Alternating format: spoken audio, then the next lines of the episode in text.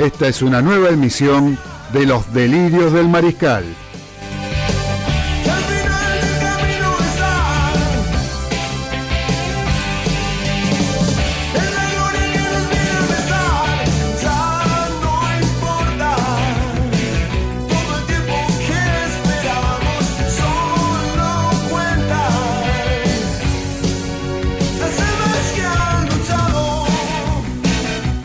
Los acompañaremos durante dos horas con la mejor opinión del acontecer deportivo y todo el rock argentino.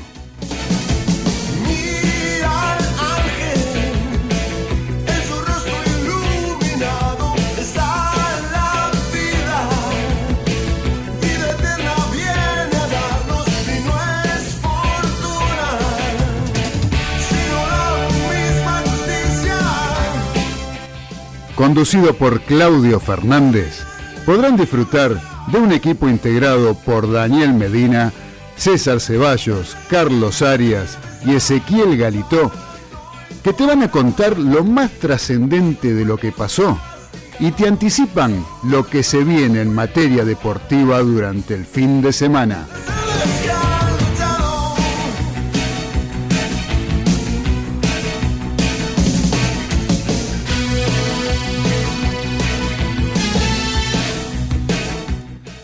No te muevas de Radio del Pueblo, que ya comienza Los Delirios del Mariscal.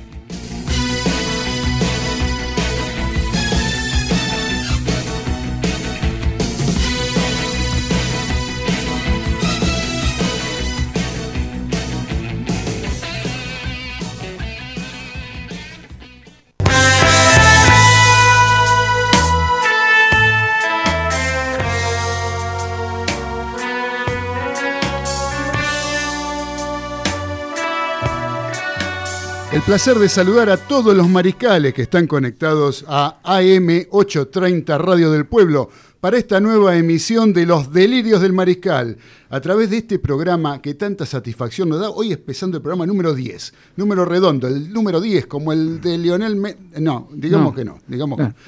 Así que bueno, Mariscales, ¿cómo están ustedes? Les cuento que estamos hoy con un programa tremendo. Hoy no, no vamos a arrancar con la mesa de café como hacemos siempre porque tenemos un montón de material.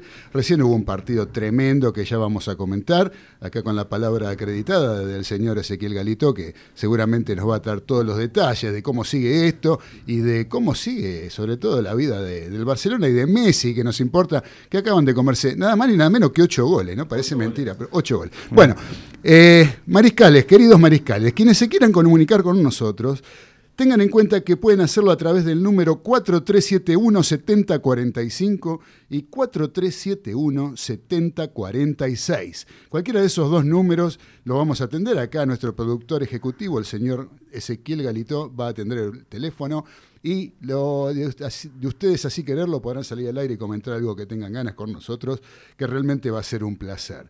Así que, ¿cómo está la mesa? ¿Cómo anda Galito? ¿Qué dice? Contento del programa 10 ya en esta radio. ¿Qué tal? En esta radio, sí, porque ya hace cinco años que estamos al aire con los delirios del mariscal. Pero bueno, contento con el programa 10, ¿sí? Vamos por más. Vamos, vamos por más, por el 11. Vamos todavía, está cerca el 11 de acá. Estamos cerquita. Bueno, ¿cómo anda el uruguayo más famoso después de Enzo Francescoli y sobrino de el recio marcador central de Peñarol de Montevideo de la década del 80, el señor Indio Olivera. ¿Cómo anda César Ceballos Olivera? ¿Qué tal? Buenas tardes a todos los maricales. Contento también por estar en esta radio en el décimo programa y, estar al aire tanto tiempo, ¿no? Porque van pasando, van pasando los años. Van pasando los años, me parece mentira, ¿no? Sí, parece mentira. Pero bueno, acá ya, ya, ya hace dos meses, ¿cuánto hace que estamos acá? Sí, dos, dos meses. dos meses. Bueno, eh, vamos con los muchachos que están conectados vía Skype, ¿sí? Vamos a los polvorines. ¿Cómo está el señor Daniel Medina? ¿Qué tal muchachos, audiencia, para el pueblo, por el pueblo, como siempre, un gusto y sí, menos mal que no hay este, actividad de deportes, aunque se va a abrir en algún momento local, porque si no no podríamos llegar con ningún tipo de información, hay de todo. Hoy. hoy tenemos un programa, no se muevan, de Radio del Pueblo, porque la verdad que tenemos como en botica, de todo un poco, como en botica. ¿eh? De, todo, de todo, de todo. Y el señor Carlos Arias, no está en los polvorines, está en el barrio de Caballito, a quien le mando un abrazo. ¿Cómo andás, Carlitos? Bien, bien, bien. Estoy viendo que volvió a entrar el Barcelona a la cancha y en este momento apoya a Busquets, apoya Busquets. Cinco tantos, cinco tantos. Si los arriba de los palos, Messi gana el partido. Atención, atención. La pateó afuera, no, no. Uh, erró la conversión, erró la conversión. Erró la conversión. Bueno, bueno, bueno, hubiera, claro, con un try lo empató. Por lo menos lo empató, Carlito. ¿Eh? Así que bueno. Este. ¿eh? ¿Qué decís, Carlito? Y bueno, algo es algo. Algo es algo, algo es algo. Un gol que vale 5. Pero se va Setién, ¿no? Setién yo creo que ya está. ¿no? Va, unos cuantos, más que Setién fue Sutien. hoy. Así, así que bueno. Sí, se cayó en su tiempo. Se cayó el Sutien. Bueno, muy bien, muchachos. Es rápido, Lo- lo, Carlito. lo más importante de todo es que yo creo, el, el último programa hicimos acá una polla, una encuesta. A ver, para nosotros, ¿quién era el jugador argentino que iba a ser figura en la cosa? Nuestro operador técnico, a quien saludo, el señor Nicolás Olaichea, que ahí está presente en el control, eh, él dijo que iba a ser Messi, ¿sí? Porque él es pro Messi. Después tenemos otro voto para Messi, que fue el señor César Ceballos.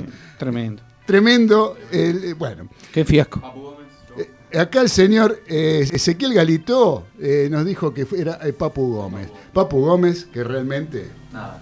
Es como si no hubiera jugado. Fue una papa. Al igual que el señor Carlos Arias y quien les habla, dijo Papu Gómez también, porque Messi es fácil decir Messi. Ah.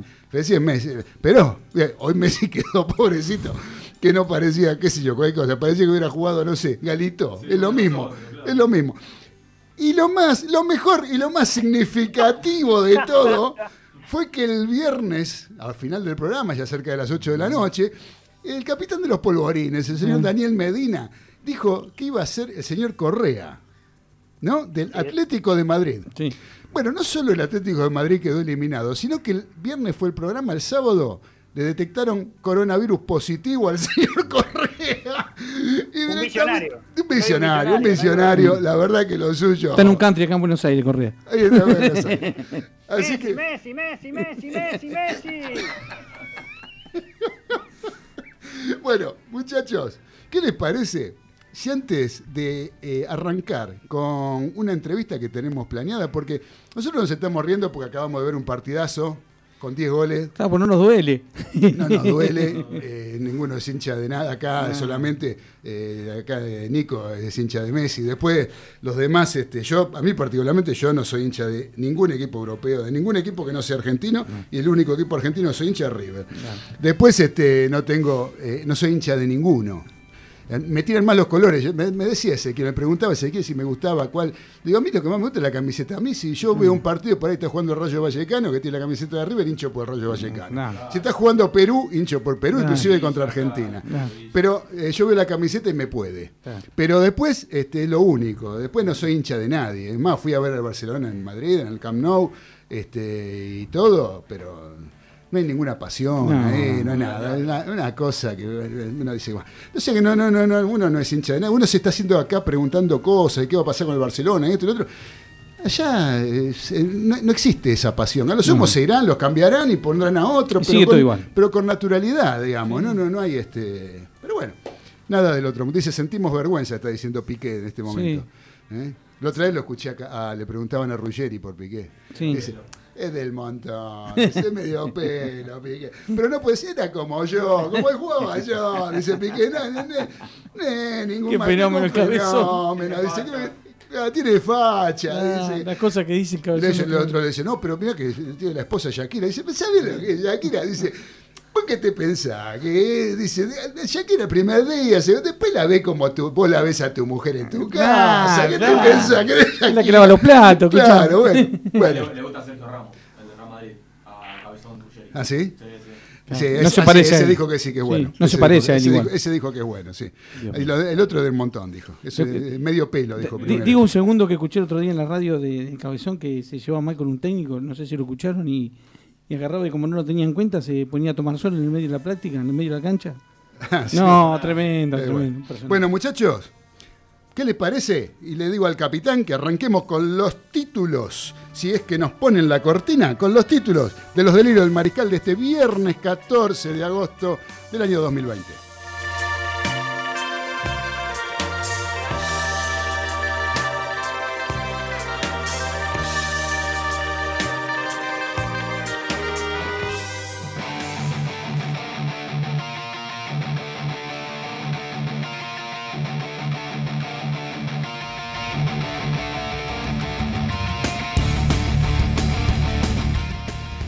Confirmada la Copa América.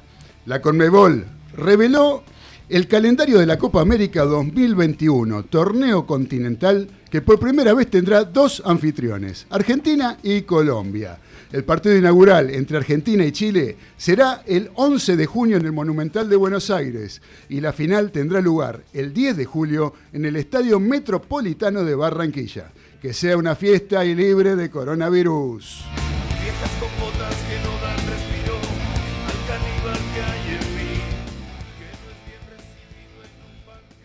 Bayern Múnich de Alemania se floreó contra el Barcelona Fútbol Club por los octavos de final de la Champions League. 8-2 para los bávaros, con una superioridad absoluta. Los Panzer Teutones aplastaron a los catalanes que no la vieron ni cuadrada. Se viene una tormenta por Cataluña que asomaba hace rato y sin ninguna duda una unas amargas vacaciones blaugranas. El dicho en España es se tiene, se tiene que ir, no hay dudas. Es obvio que fue lo último para el director técnico y para algunos jugadores, que ni la transpiraron. El triunfo alemán en realidad no es novedad, porque si es Bayern, es bueno. Voy al coliseo a prenderme fuego. Volvieron los Pumas con la mira en el Championship. La selección dejó atrás el parate y ya se movió en la ex Casa Jaguares. Ledesma dispuso entrenamientos por grupos. Arrancaron nueve jugadores que dieron negativo en el test serológico y ya se preparan para el Rugby Championship a jugarse entre el 7 de noviembre y el 12 de diciembre, en principio en Nueva Zelanda. La guinda sonríe.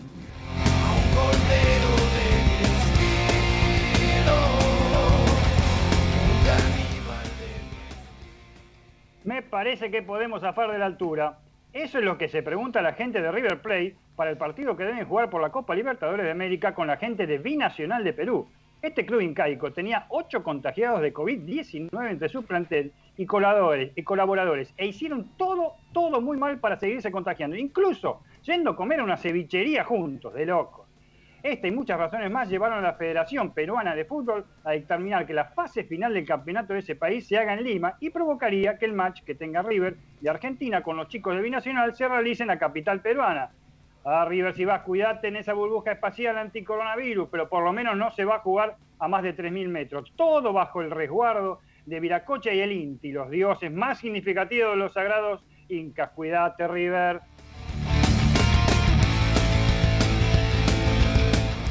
Técnico desocupado.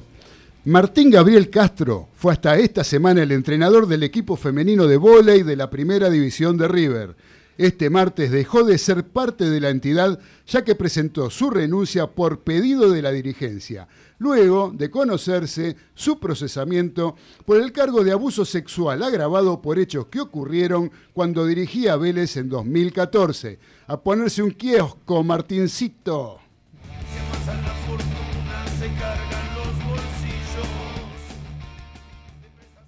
La triple corona en automovilismo tiene sabor español. El bicampeón del mundo de Fórmula 1, el asturiano Fernando Alonso, está full con los ensayos para las 500 millas de Indianápolis que se celebrarán el 23 de agosto y cuya clasificación será este fin de semana en el célebre Indianapolis Motor Speedway. Si gana esta carrera igualaría al inglés Graham Hill y sería el segundo piloto en lograr la ansiada corona, Gran Premio de Mónaco, 24 horas de Le y las 500 en el óvalo de Indiana.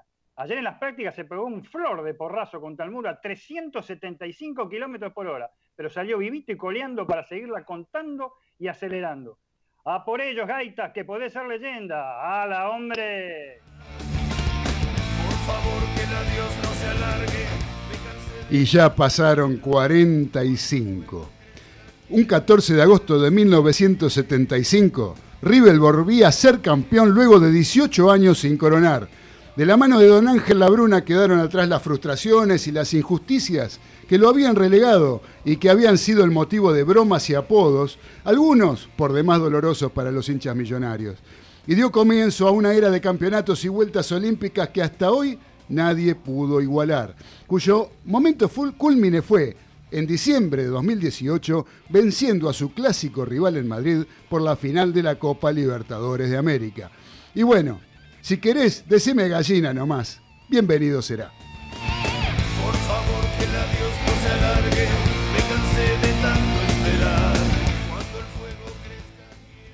La Asociación de Tenis de Estados Unidos, que organiza el US Open a celebrarse el 31 de agosto, quiere llevar adelante el torneo de Flashing Meadows a como de lugar.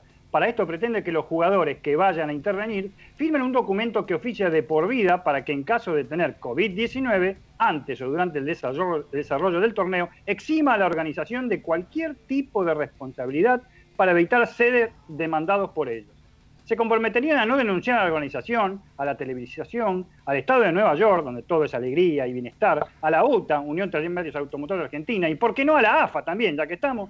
¿Qué cosa sería, qué cosa sería estos yanquis, eh? ¿Qué olor a Trump que tiene todo esto? Ah, por las dudas. Jovan Djokovic, el número uno del mundo, ya se inscribió. Total, ya la más de pelota en Europa.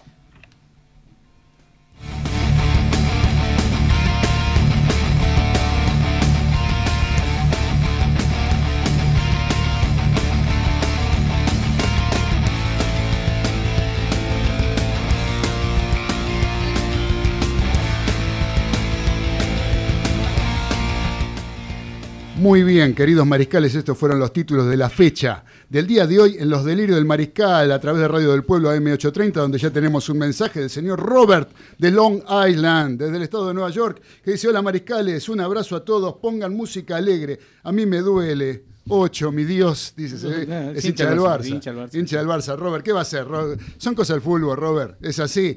Y, podemos acotar que esta sería una temporada que desde el 2007 que no se da que Barcelona cierre la temporada sin ningún título de ningún tipo. Y, tengo otro dato más. A ver. El técnico del Bayern Múnich, el técnico del Bayern Múnich, aparte que estuvo en el 8-2 de hoy, tuvo en el 7-1 de Brasil. Ah, mira vos. Estaba en el banco, porque era ayudante de campo de, banco, cobrando la plata estaba. En el banco. Estaba en el banco, en el banco. Bueno, eh, hoy este, a pesar de, bueno, haciendo chistes y todo, es un día bastante triste en lo que tiene que ver con el periodismo deportivo en la Argentina porque ayer nos enteramos de dos fallecimientos. Único, uno del, del, turco Hueve, eh, de Río Cuarto, un gran relator, a mí me encantaba como relator, me quedaba escuchándolo, me parecía maravilloso como relator el turco Hueve. Y por otro lado también a Marcelo Bafa, otro gran periodista, otro que acompañaba desde la red, eh, de la radio La Red a muchos noctámbulos toda la noche. Eh, mucha gente lo va a extrañar seguramente. Pero nosotros tenemos eh, una conexión con un amigo, periodista deportivo él, que había trabajado en otros momentos en, una, en un diario, una revista, como era la revista Solo Fútbol, y que fue compañero del señor Marcelo Bafa. Y lo quiero saludar al querido Daniel Sea. Daniel, ¿cómo estás? ¿Cómo estás, Claudio? Acá pasando una semana muy, muy, muy particular, entre alegrías, tristezas, porque vos recordabas al Turco Hueve, sí, señor. un cuervo que que se llevó su alegría máxima con el relato de la Copa Libertadores hace seis años. Sí, señor. Murió el día, el día que San Lorenzo eh, conmemorabas los seis años, fíjate vos, lo que es el destino, lo que es el destino. como lo del turco Hueve. Lo de Marcelo Bafa, que comencé con él y lo conocí en la época de que era, el vestuarista en Radio Rivadavia junto con Marcelo Tinelli. Ajá, claro. Que ellos estaban, eh, hacían los vestuarios, me acuerdo, en la vieja cancha, de los viejos vestuarios de la cancha de Ferrocarril Oeste. Mira vos donde éramos pocos que nos, éramos pocos los vestuaristas en aquel momento, si éramos seis eran muchos. Mira vos. Y entrábamos a los vestuarios, todo, ¿viste? Hablaban, hablaban los jugadores hablaban con la toalla tapándose, ¿no? Claro, sí, no, no, la, terminó el partido y te abrían la puerta de los vestuarios. Claro, claro, claro, claro. Era una cosa de, de, de, convivencia, era una, eh, era, no te digo una amistad pura, pero era un conocimiento de jugador y periodista que, que yo creo que no los ha hallado, yo creo que hoy cambió todo, ¿no? Sí, pero yendo a, lo, yendo una semana porque vos sabrás que yo tuve, tuve 15 años en, en, San Lorenzo y ganamos con la subcomisión de prensa el premio a la mejor atención y esta semana también se nos fue un integrante de esa comisión como era Raúl Grimberg, ¿eh? muchas cosas que se sumaron a lo que es todo esto, como decía, el festejo de, de los seis años de, de que San Lorenzo salió campeón, de de que un personaje histórico como lo vivimos nosotros, como lo vivías vos, cumpla hoy 95 años como Carlitos Balao, que se venga el Día del Niño. Correcto. Que estés comprando sí. regalitos. Es, es muy particular esta semana. Sí, y uno, a uno, a mí, te digo la verdad, Dani, a mí me han, este, cuando me enteré lo de Hueve primero y después lo de Bafa, realmente me, no, me pegó bastante mal. Uno está acá y se ríe porque termina de ver un partidazo que hicieron 10 goles, este, que, que fue divertido, lindo para ver, porque uno no está acostumbrado a eso, pero en realidad yo estoy con una pena muy grande, porque es más, este, sin haberlos conocido ni haber tenido la suerte de trabajar junto a ellos, como el caso tuyo, eh, me doy cuenta que eran personas muy queridas, tanto Hueve como, como Bafa. Eran personas que todo el mundo habla bien de ellos. Y si, si pasa algo así... eso, la reacción de la es- gente te, la- da- te hace notar eso. la- claro, por eso te digo, yo creo que eso no es gratuito, ¿no? Eso tiene que ver con una trayectoria, con una forma de ser, una forma de, de caminar por la vida. Claro, yo al turco Hueve no, no, no lo conocí, pero eh, es más allá de verlo cuando a veces vino a relatar a San Lorenzo y le damos la cabina, todo en el trato. Eh, pero todo el mundo te dice, fíjate que no salió de su Río Cuarto natal, volvió ahí, salvo cuando estudió todo, un tipo muy, muy de sus lugares, ¿no? Correcto. y, y- y- muy arraigado a lo suyo, que defendió mucho a los equipos cordobeses de, de donde era él y, y le dolía que Río Cuarto, su Río Cuarto no tuviera un equipo, ni de básquet, ni, ni, ni, ni de fútbol donde vivirlo y transmitir todo, todo su vivencia del lugar.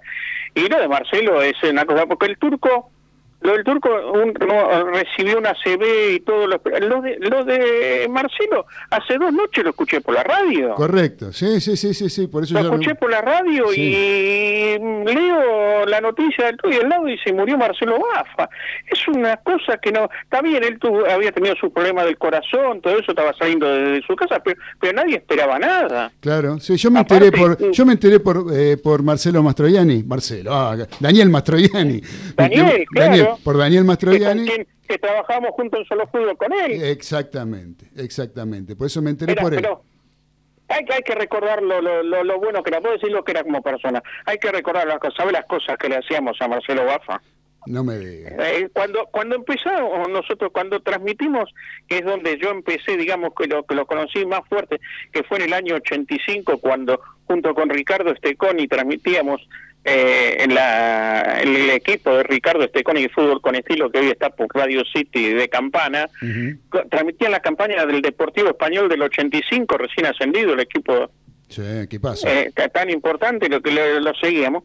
Marcelo hacía las eh, las eh, las estadísticas del estudio Claro. Y él era era un caprichoso, un cabrón de eso, ¿viste?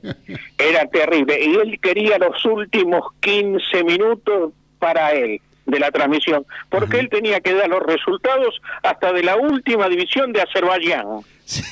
que no sé cómo los tenía, porque en aquel momento no teníamos internet como ahora, ¿eh?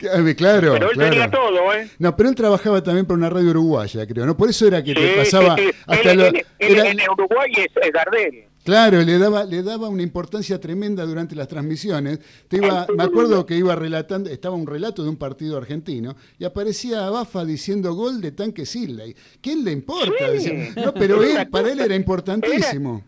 Era terrible. Y entonces, te, te comentaba, esos 15 minutos los quería y ¿sabés lo que le hacíamos nosotros? ¿Qué le Desde el vestuario. No. Siempre cuando se llegaba al cosito, le metíamos una nota que le sacábamos dos o tres minutos. Ah. No sabe cómo se ponía, cómo se ponía después en las reuniones del otro día que hacíamos de los grupos. Eh, por el solo hecho de ¿Cómo lo molestarlo, de fastidiarlo. Por el solo hecho de fastidiarlo a Ah, Dios mío, claro, pero ¿qué, qué? Le, le, le ¿qué nos importa? Nosotros Liverpool de Uruguay. él. Claro. ¿Qué importa? ¿Qué hable, qué hable Cris Díaz en Claro, aquel momento? claro. Si Vicky en San Lorenzo como le metí yo. Claro, ¿Qué, qué- claro. qué- no son los vestuarios? ¿Qué me importa? De, de- de la, la, la, la tercera de Uruguay. Pero bueno. él tenía que dar todo, él- y lo, lo enchinchábamos. Pero no sé cómo hacía, pero los metía, ¿eh? Los metía. Sí, Pero viste, sí, lo sí. enchinchar. Y, y era, era un defensor a ultranza de lo, de, de- de lo último. En la última, eh, más que nada, um, bastante que no, no, no, lo, no lo veíamos, porque el horario donde él se hizo grande, porque la verdad que estos 18, el que no escuchó el alargue en esto, no lo escuchó en estos últimos 18 años. Sí, Sinceramente, yo creo que no escucha radio. Claro, es verdad. ¿Viste? Porque eso eh, creo que, que, va a ser un programa que va a quedar por mucho. Seguramente. Este, eh, eh, defendía mucho la parte estadística. Y, por Twitter a veces nos cruzábamos. Porque yo estoy en desacuerdo a lo que él que a lo que él y los estadísticas estadistas quieren quieren meter quieren meter toda la parte eh, amateur en las estadísticas. Ah, yo no se pueden, pues, yo no creo que, que, sin sin banderías de, de, de, del equipo todo, no se puede tener en cuenta un campeonato de la Copa que se definía por tiro libres o por tarjetas amarillas o por córner. Claro, claro, claro, claro. Me, da la impresión, sin negarla, separarla. Sí, sí, sí, sí, Tenerla en cuenta, pero no en la misma cuenta. Escúchame, Dani. pero ya, ya hicimos. entonces, viste, era de todo. Pero, eh, pero era, era de su Yo me acuerdo un día que fui. Son cosas que te dejan, viste. Porque yo soy un tipo que vos, me recordarás todo. Si me pedís algo, yo, lo, lo doy y todo. Un día fui a la casa y, y, me vi la pieza donde tenía de todo, colecciones de todo. Y me dice, le dije, ¿me prestas? Y dice, perdóname, Daniel, pero no. Me dice, usalo todo lo que quiera, venir las veces que quiera a mi casa, todo, pero eh, en los libros y las cosas yo no los presto, porque si los prestas, no vuelven. Claro. Es verdad, es verdad, es verdad. es verdad. Es verdad. Yo he sufrido pérdidas importantes, ¿eh? Yo, yo sí, sí, Mira, yo siempre digo los discos, los discos, los libros y las herramientas. Y plata, bueno, por supuesto, plata o la tarjeta de crédito, pero tenés que prestárselo a alguien que vos quieras lo suficiente como para bancarte que no te lo devuelva. Porque lo más probable es que no te lo devuelva, si no, no lo prestes. Exacto. Dani, escúchame, te hago una última, te hago, una última para no... Eh, sí, sí, sí, por supuesto. Eh, lo recordamos a Marcelo Bafa, te quiero eh, pedir, eh, vos que sos de San Lorenzo y vos que estás al, tanto de, lo que tiene que ver con la actualidad azulgrana, eh, ¿qué, vos fuiste, bueno, jefe de prensa de San Lorenzo, vos inauguraste el estadio Videgain, ¿sí? Lo inauguraste vos en la gestión de Miele, y, este, y ahora se está hablando de el estadio nuevo. ¿Sí? Eh, tengo entendido que el año que viene ya estarían empezando, si es que sale ahora la determinación que falta por parte del gobierno de la Ciudad de Buenos Aires. ¿Qué, novedad tenés con respecto a eso? Sí. 70, millones, 70 millones de dólares dicen que sale a hacer el estadio. Eh, yo creo que si se hace eso, yo creo que la plata no va a salir de San Lorenzo. Primero. Sí. Porque las situaciones económicas de los clubes, salvo creo que Boca, porque lo de Boca, sinceramente, ver los números de Boca, especialmente también internacionalmente, sí. es, son increíbles. No sé, no puedo creer como lo de Boca no lo puedo hacer River. Yo creo que son comas dirigentes, porque son los dos más grandes, lejos en todo el mundo de Argentina. Este, pero la realidad es que mm, San Lorenzo no está en condiciones de, hacer un, estadio. Sí, señor. Es la verdad todos lo queremos. Eh, duele, a veces es una lucha interna, te digo, que también poner una lucha si hacer el estadio o no el estadio, pero lo que pasa es que el corazón tira, ¿no? Por supuesto. Y volver a ese lugar, pero yo no sé qué, le rendría más, un polideportivo infernal en el La Plata, teniendo la cancha para, porque la cancha de fútbol son para un partido cada 15 días. Claro. Con suerte. Es verdad. Eh, lo que lo, no, le sirve a San Lorenzo es el lugar donde está la cancha, porque nadie puede decir de la cancha algo. No, por supuesto. Pero el lugar es, es terrible. Aparte, no, no se sabe muy bien qué, qué pasaría con el y ¿no? Se habla de que habría una este, alguna un convenio con la UAR, ¿no? Para que jueguen los Pumas. Eh, se habla... creo que lo va a mantener San Lorenzo. Lo va a mantener. Lo tiene que mantener, ¿eh? Claro, sí, por supuesto. Es una cosa que fue tan deseada en su momento que realmente sería una pena deshacerse. Pero aparte los papeles. Claro. Porque si vos no, podés, no podés vender nada de, la ciudad deportiva, ¿eh? Ah, mira vos. Porque cuando San cuando el, municipio le entregó los terrenos, no le permite vender nada, ¿eh? Ah, correcto, correcto, correcto. En un momento se decía que se iba a vender un rincón. No, no, no, no, no, no se puede. No se puede, no se puede porque está otorgado para eso. Eso tiene que mantenerse. Correcto, correcto, correcto. ¿Viste? así que por eso, es una. Pero lo que se ahora parece que a fines de septiembre, principio de octubre, se trata la ley de resonificación en, en la legislatura de la Ciudad de Buenos Aires. Parece que ya se ha llegado a un arreglo. Parece que ya dan los números. Bien. Eh, se han juntado gente en, el, en la comisión que de la vuelta a Boedo que, que no era llamada hace tiempo y fueron vueltos a llamar, así que la cosa parece que va para adelante y va en serio. Bien. Eh, y, ese es un tema. Hoy, hoy por hoy parece que eso va. Ahora, el tema se dice que también estaba todo arreglado, pero con empresas chinas, todo, pero ahora con todo esto que sufrimos ahora no podemos asegurar absolutamente se, nada. Se ha complicado todo. Inclusive escuché también decir que no se va a llamar este eh, Papa Francisco, sino que tendría un nombre de una empresa que pondría también eh, plata, que, se van a, que se van a vender anticipados. eso es un tema eso es un tema esperable, como se llama el teatro, el Nacional San Corseguros, o como se llama el Ópera Orbis. Sí, sí, tal cual. Eso, es, eso es elemental, pero para la gente no va a ser eh, seguro, no sé cuánto, el estadio seguro. No, va a ser el estadio de San Lorenzo y le va a poner el nombre, el nombre que, que San Lorenzo va a tener. El tema es después, cuando por marketing y por cosas van a tener que salir, por ejemplo, en el diario como se juega en el Wanda Metropolitano y no en el Atlético el Estadio del Atlético Madrid. Exacto, exacto. Eh, Dani, escúchame, Dani. Tenemos, yo tengo, acá tenemos en, la radio eh, un periodista deportivo también que forma parte de nuestro programa, que es Daniel Medina, que es cuervo como vos, fanático de San Lorenzo y te quiere preguntar alguna cosita, ¿puede ser? Siempre, siempre estás rodeado de inteligentes. ¿Vos viste? ¿Vos viste qué maravilla eh, esto? Es una cosa de loco. Siempre es bueno rodearse de inteligentes.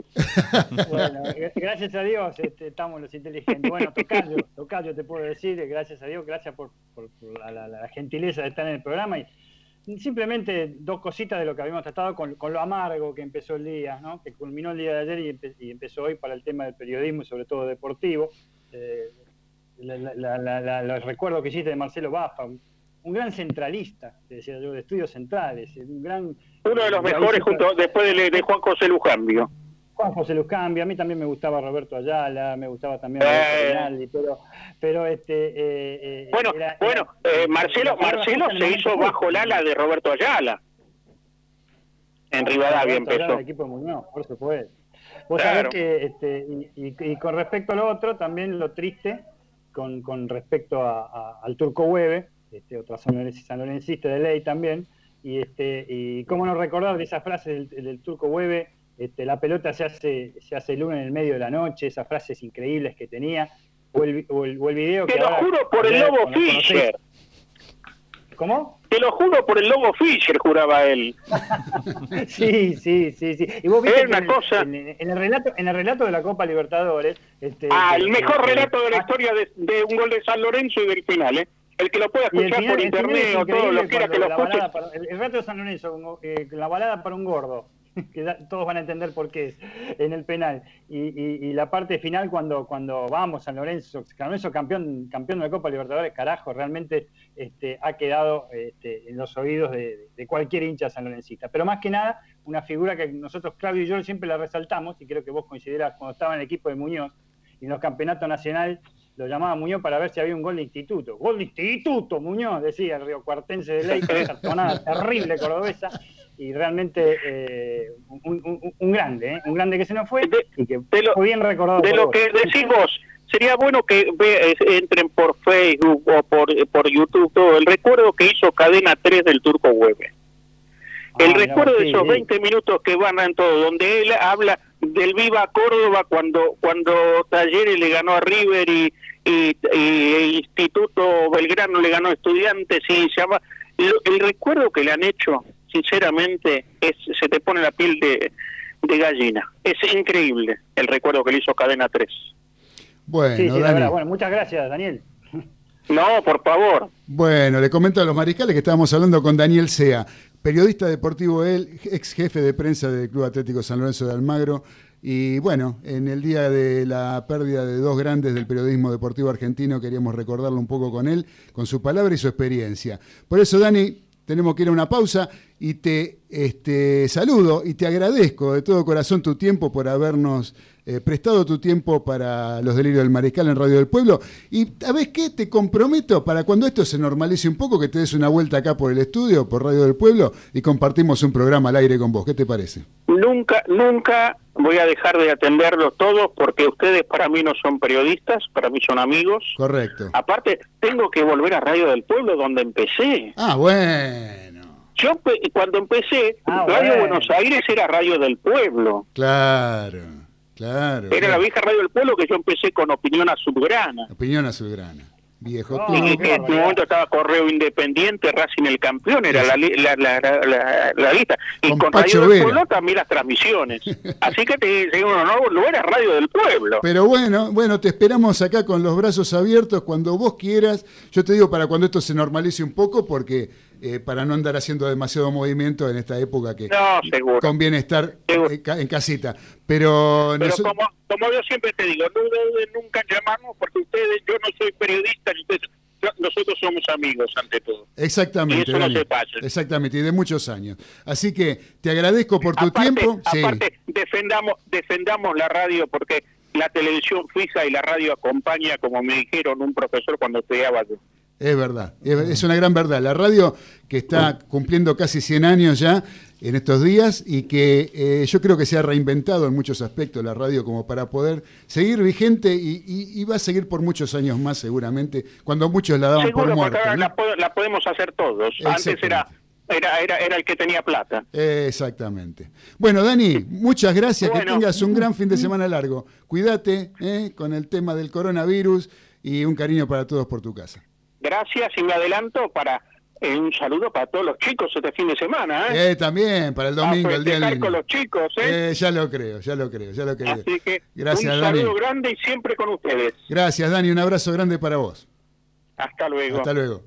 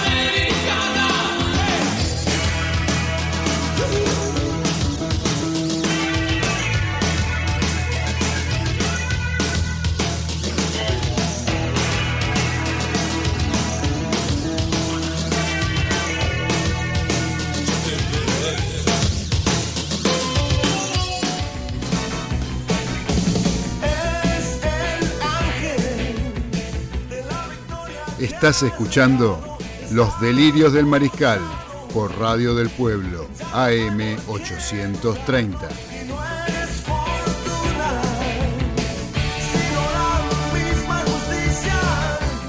Sacan algunas serpentinas que están en el área. Ahí está Don, que sigue protestando, no sé qué le dice, que lo molestan. El eh, arquero paraguayo debe ser penal para San Lorenzo. Va a tomar carrera Ortigosa o no tanta, a la manera del gordo. Tome cancherías, gordo, en esta, por favor. Va a sacar Ortigosa, penal para San Lorenzo en 35 minutos. Ahí está diciéndole algo a la distancia Benítez al arquero. Va a sacar esa pelota Ortigosa que va a tomar carrera desde la media luna. Bueno, ya ahora ya es mucha, que va a llegar cansado el gordo. La orden del árbitro. Tomará carrera Ortigosa. Le va a pegar, tomó carrera, picó dos veces, amagó, le dio.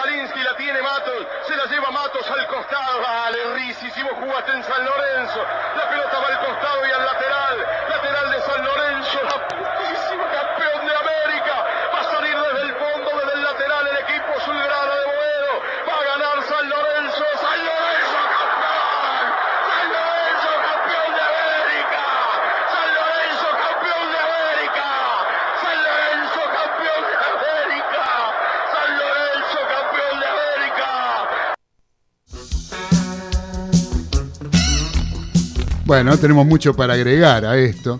Eh, toda tuya, Dani, dale. Y sí, mucho para agregar realmente parece que no hay, porque este, hasta no me salen las palabras. Más emocionado por, por quien relataba, que es Osvaldo Turco Hueve, este, eh, que realmente emocionó a todas la- las huestes sanlorencistas, ¿no? Una cosa que pasó hace seis años, el 13 de agosto del 2014, precisamente justo él desaparece, como decía recién este, eh, Daniel, este, justamente a los seis años con esa conquista que él relató en forma tan emocionada algo tan soñado por la, por la, gente azulgrana, que, fue muy duro, que se llevó a cabo con un- una organización perfecta en cuanto al técnico que se contrató, que se fijó, fijó completamente el patón Bausa, Eduardo Bausa, este, eh, conseguir la Copa Libertadores, tal cual lo hizo unos años antes con la Liga Deportiva eh, Universitaria de Quito. Es el primer campeón que dentro de los 16 clasificados a octavos finales es el décimo quinto. Solo sería superado un año después por otro equipo y muy grande de la Argentina y que está muy de moda ahora. Este, eso tienen que acotarlo ustedes desde ya. Este, y disputó la final con el décimo sexto equipo clasificado. O sea, los dos peores equipos disputaron la final de ese año, que fueron San Lorenzo de Almagro, el décimo quinto, y Nacional de Asunción Paraguay, el décimo sexto. Eh, par- partidos increíbles, solo apenas tres victorias de local, una, una parte de clasificación de grupos increíble, un partido final con el Botafogo, mientras San Lorenzo goleaba acá de alguna manera, 3 a 0. Eh, Unión Española de Chile en Santiago eh, perdía 5 a 4 con Independiente del Valle y no perdió 6 a 4 de milagro. Si perdía 6 a 4 con los ecuatorianos, pasaban los ecuatorianos y quedaba fuera San Lorenzo. Así que todo sufrido y a partir de ahí la eliminación de dos equipos importantes brasileños como Gremio de Porto Alegre, un muy buen equipo, como Cruzeiro, eh, donde San Lorenzo quizás jugó en Belo Horizonte uno de los mejores partidos, una, una semifinal contra Bolívar, en, el 5, el- en el cual acá el 5 a 0 fue lapidario, ¿eh? con cinco cabezazos, una cosa de locos, va, cuatro cabezazos, uno fue, tres cabezazos, dos- uno fue un gol de Mercier, también este, difícil ubicar un gol de Mercier en su etapa deportiva, y otro de Buffarini, tanto que hablamos de Buffarini, Buffarini metió lo que era un golazo, cuando se ve la repetición, este, el arquero se corrió para que la pelota entre. Eh, y fue bastante gracioso porque eh, incluso Mariano Clos lo relató como un golazo. Después cuando se vio dice, ah, pero el arquero se corrió. y fue así realmente. ¿Te, te acordás, Claudio? Fue algo así. Eh, realmente una satisfacción, un equipo que sí jugó su mejor partido en la final en Asunción, que empate, le empata sobre la hora 1 a 1 Nacional, todavía jugaba con Piatti. Piatti eh, fue la gran explosión que tuvo San Lorenzo, pero la final, que San Lorenzo la ganó 1 a 0 acá con el penal de Ortigosa y que relataba en forma tan emocionante el, turco Osvaldo Hueve, eh, fue la única llegada de San Lorenzo y no fue ni llegada, le pegó en la mano fortuitamente a un jugador paraguayo, bien sancionado para mí el penal, el, el gordo Ortigosa, como él simpáticamente le decía, le decían todos, eh, eh, concretes 1 a 0 y, ahí, ahí se terminó. Eh, ya Piatti no estaba en el plantel y ya San Lorenzo fue otra cosa a partir de jugar sin Piatti. Y logró una copa tan ansiada este, ante un rival muy duro, que era muy modesto, pero fue muy duro y que lo dominó incluso en el partido final. Así que un recuerdo increíble que se ha hecho, se ha hecho eh, uña carne en todos los hinchas de San Lorenzo, hicieron una tendencia mm, mm. hashtag Gloria Eterna por todas las redes sociales y que ha invadido, invadido estos días el, el corazón azulgrana. Y para estos días, Azulgrana, vos dijiste estos días y Azulgrana. ¿Qué, ¿Qué, novedades tenemos por, eh, por, el barrio de Boedo, por, eh, por el Bajo Flores, mejor dicho, digamos, con respecto a los jugadores que están en otro país, que tendrían que volver? Y hablo de los hermanos Romero, que yo los veo muy cómodamente entrenando en la selección paraguaya, ¿no? Por un lado, hay un tema, aparentemente un tema de plata, vos me lo confirmarás, Dani. Por otro lado, yo digo, el entrenador debe decir, estos muchachos están entrenando allá, acá tienen que venir y quedarse 14 días guardados, sigan entrenando allá y después que vengan cuando se pueda, ¿no? Digo, me, algo, no sé vos qué, novedad tenés con respecto a eso, Nadie, eh, Dani. Mira, eh, sí, bastante, eh, tiene bastante fundamento lo que vos decís.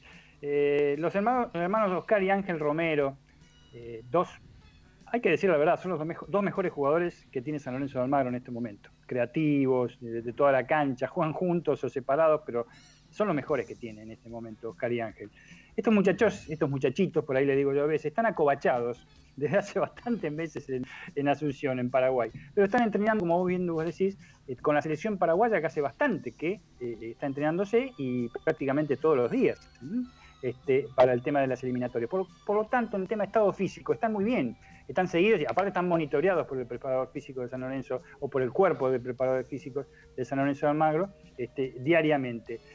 El tema es que hay varias razones. Primero, la que vos decís, yo que soso técnico de San Lorenzo, una vez que se confirme la iniciación del campeonato, si todo sigue bien con los protocolos para poder iniciar el campeonato eh, eh, que, que va a comenzar en la Argentina, el rápido campeonato que va a comenzar, yo los haría venir 16, 18 días antes, nada más, claro. para que este, ya cumplan con la cuarentena y se la vengan a jugar, porque teóricamente, físicamente están bastante bien, están bastante bien en ese sentido. Pero hay otra cosa, y, y, y, y es verdad, hay otra, y el tema es absolutamente económico y eh, eh, eh, es bastante importante porque habla de lo que son los romeros.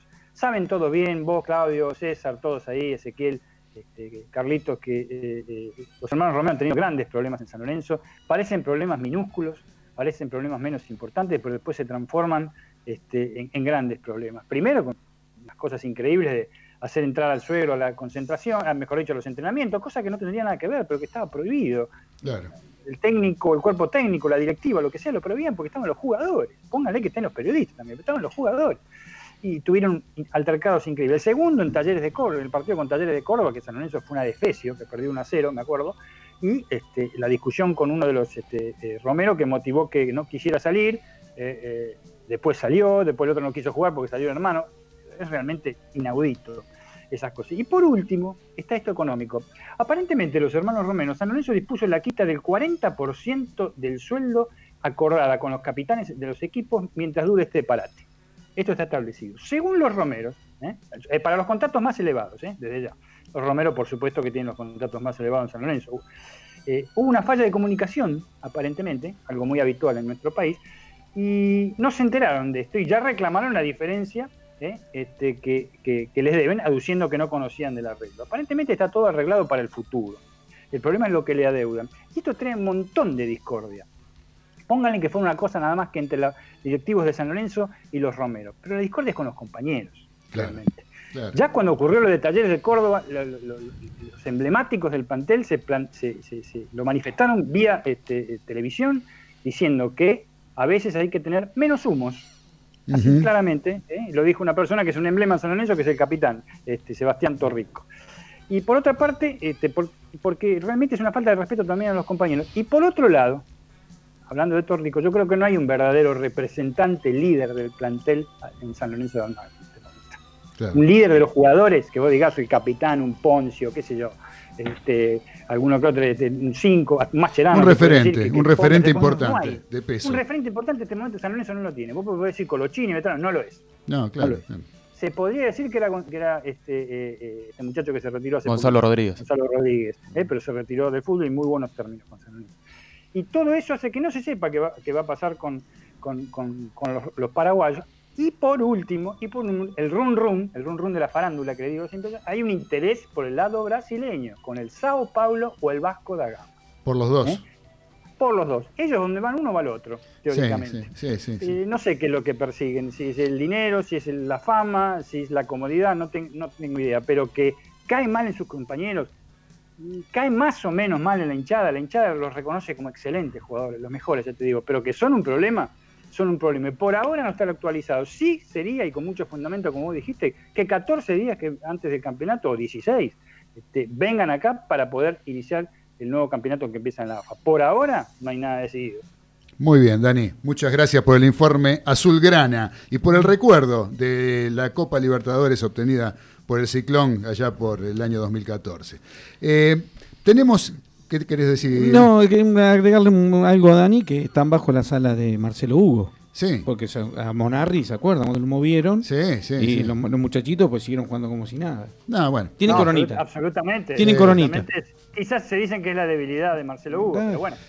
Muchachos, tenemos algunos mensajes antes de ir a escuchar un tema musical e ir a la tanda. Tenemos mensaje de el señor ese Facu Gesaga. Dice, buenas tardes mariscales, saludos a toda la mesa. Trapito desde zona sur. Eh, gracias, querido Trapito, un abrazo grande para vos.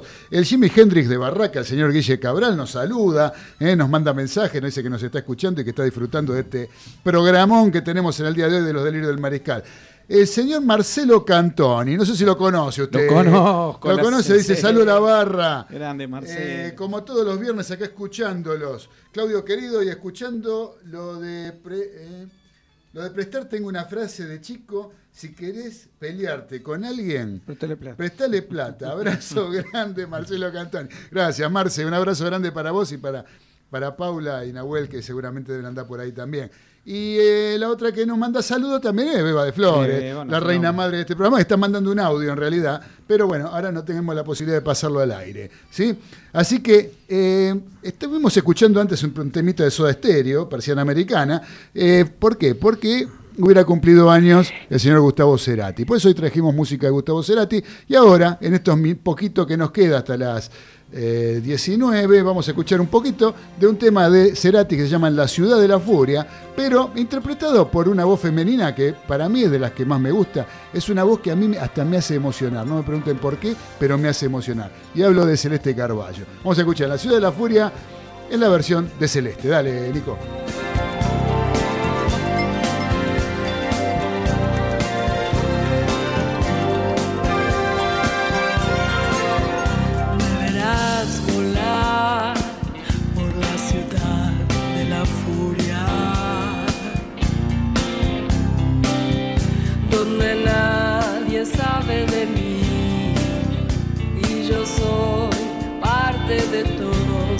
Nada cambiará con un aviso de curva. En sus caras veo el temor. Ya no hay fábulas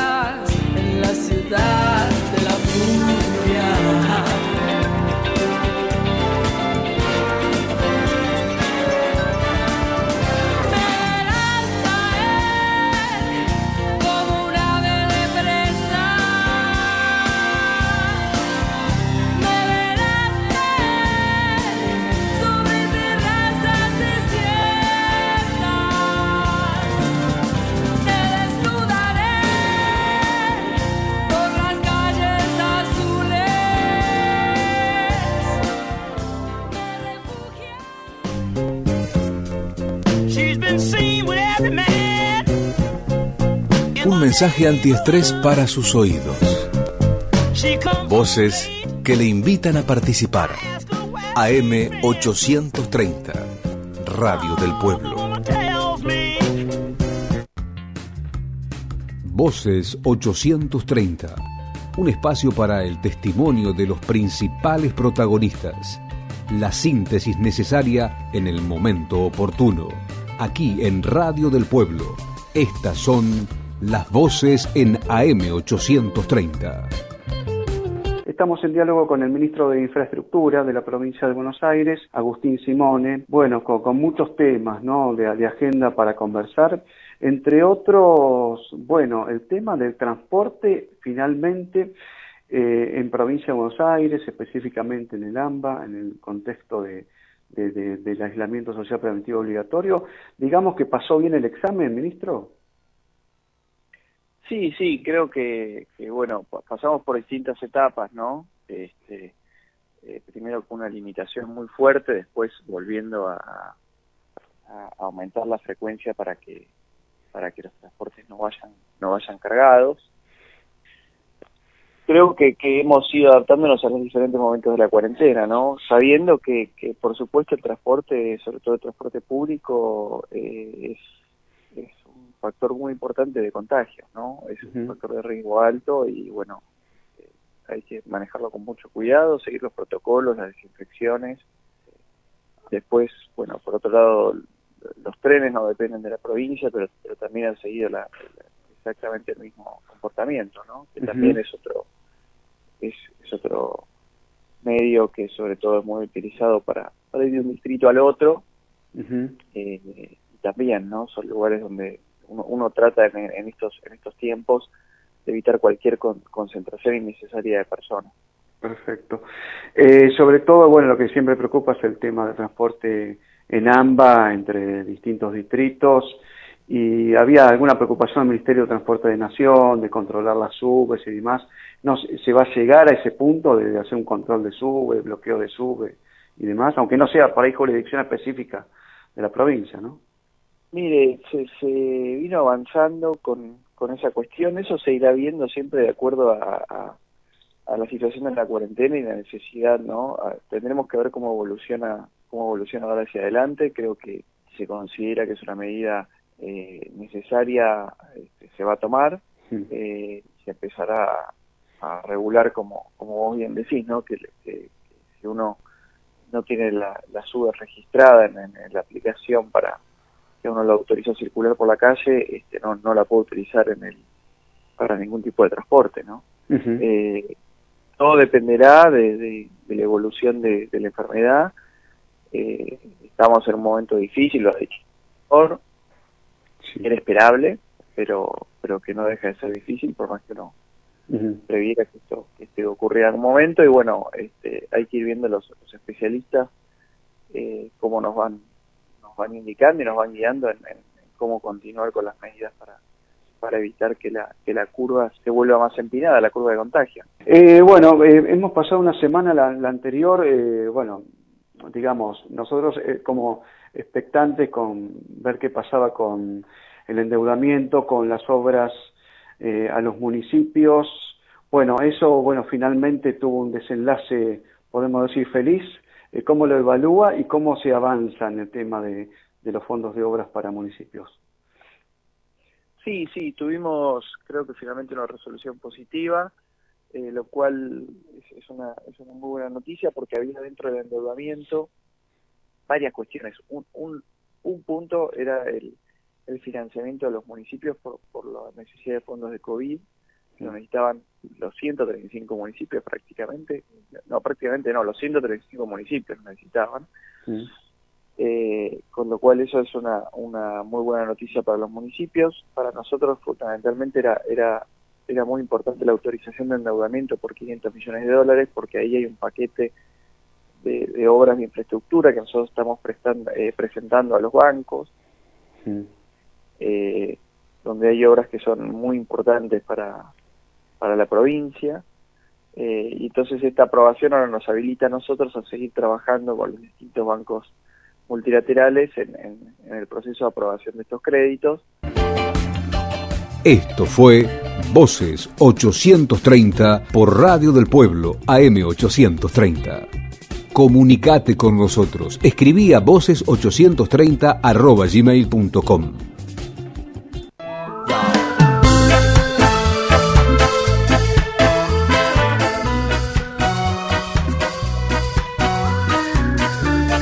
Radio del Pueblo, AM830. Oasis sonoro en el medio de la realidad.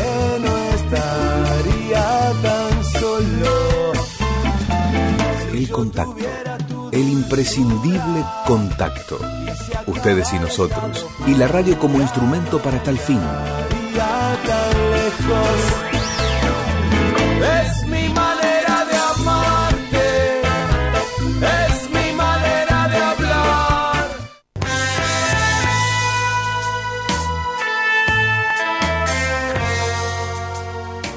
No te vayas de Radio del Pueblo AM830, que ya continúa Los Delirios del Mariscal.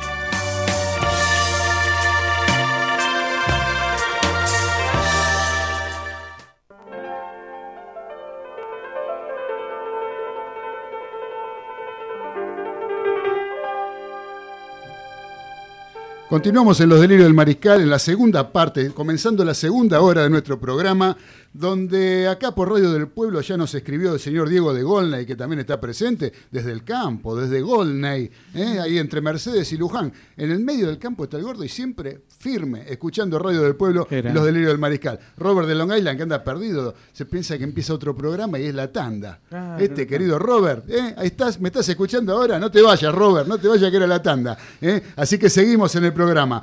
Gracias Diego, gracias Robert, gracias a todos los mariscales que están conectados escuchando esta edición, donde les quiero contar a todos los mariscales que a partir del año 2009 apareció una, eh, un emprendimiento y una propuesta por parte de un señor llamado Eduardo Coco Oderigo, un abogado penalista él, que por hacer una visita en la unidad 48, carcelaria de San Martín, eh, se le ocurrió la brillante y magnífica idea de él hacer jugador de fútbol, eh, perdón, de rugby, jugador de, de- del SIC, del San Isidro Club, de proponerle a las autoridades de- del penal eh, formar, empezar a practicar rugby dentro del penal.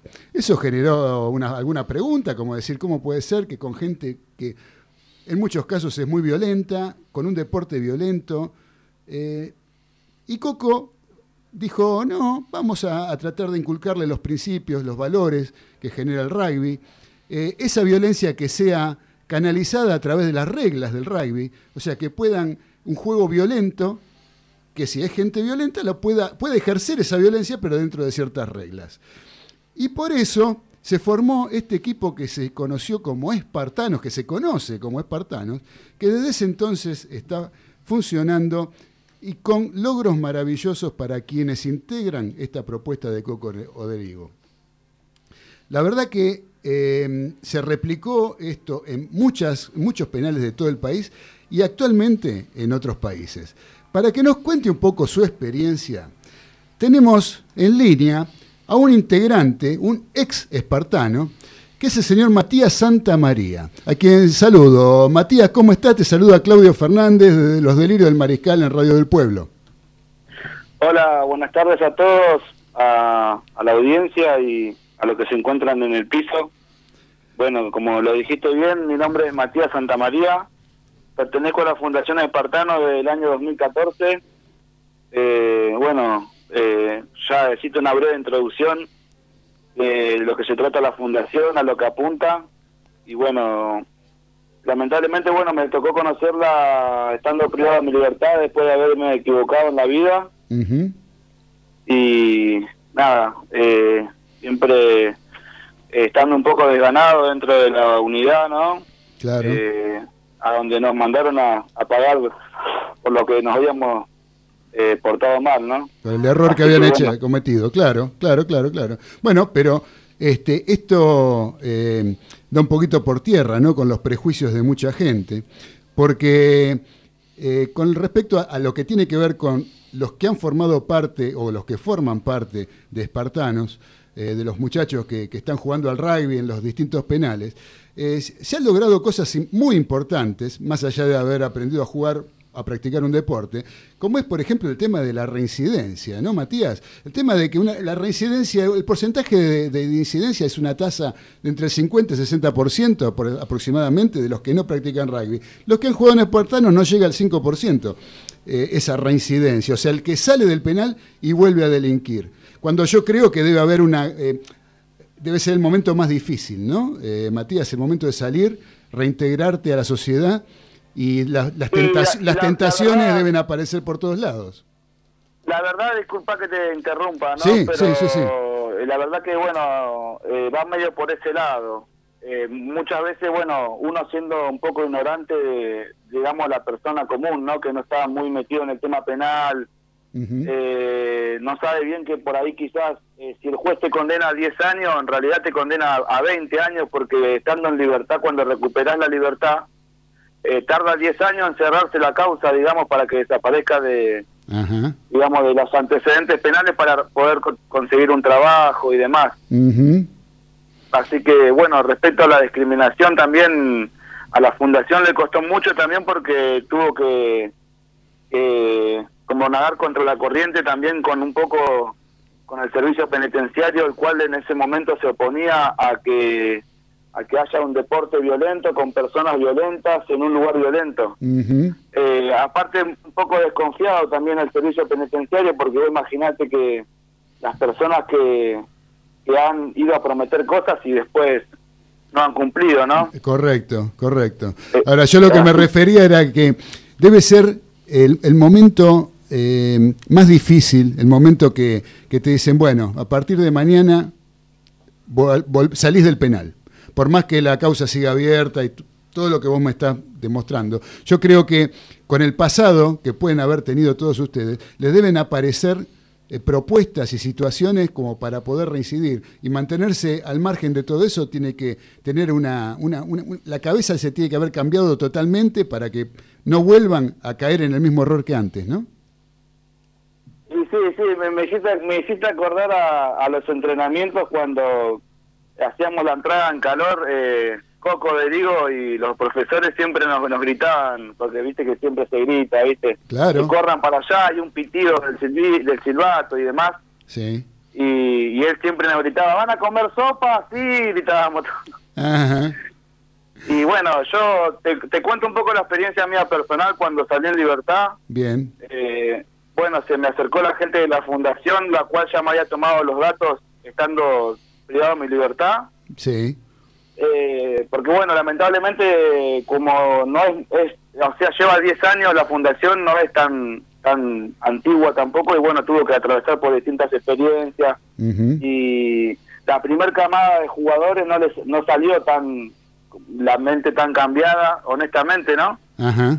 y bueno, eh, hubo gente que se acercaba y le daba trabajos y, y por ahí hab- habían tropezado un poco Mira vos. eh, para meterlos a trabajar directamente, entonces como que la fundación creó como un filtro eh, en, en el cual se hacen changas, eh, a mí me, to- me tocó cortar pastos en, en escuelas, a lavar autos, eh, fui a dar charlas.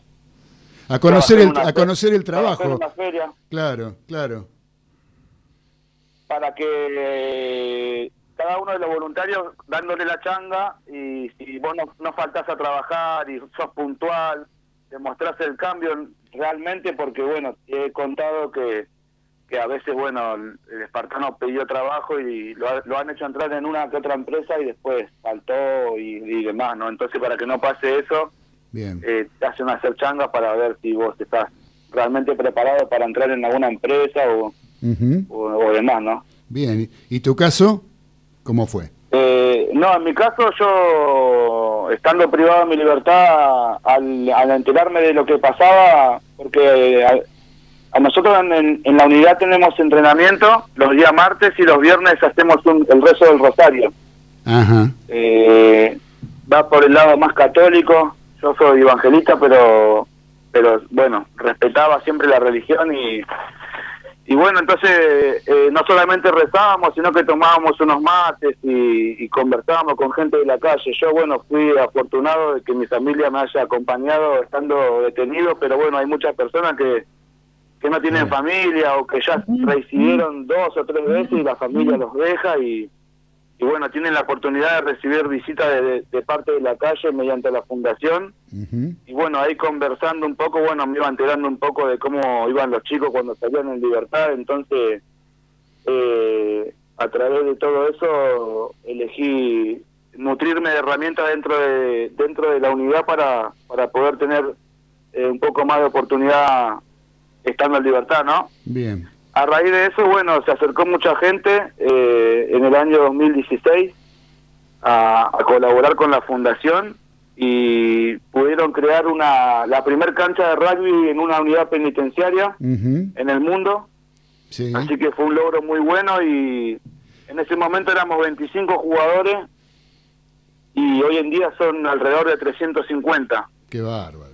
Eso llevó a que, que tengamos que dividir los horarios de entrenamiento y pusieron una condición los voluntarios, poco de lío con los demás, eh, lo- las demás cabezas de la fundación que porque se le iban de las manos que la gente salía en libertad y para conseguirle trabajo se le dificultaba al ser un poco eh, tener pocas posibilidades no de base a su experiencia laboral. Claro, claro, entiendo. En- entonces, bueno, una de las condiciones que, que pusieron la fundación era, bueno, querés entrenar, eh, tenés que ir a la escuela. Muy bien.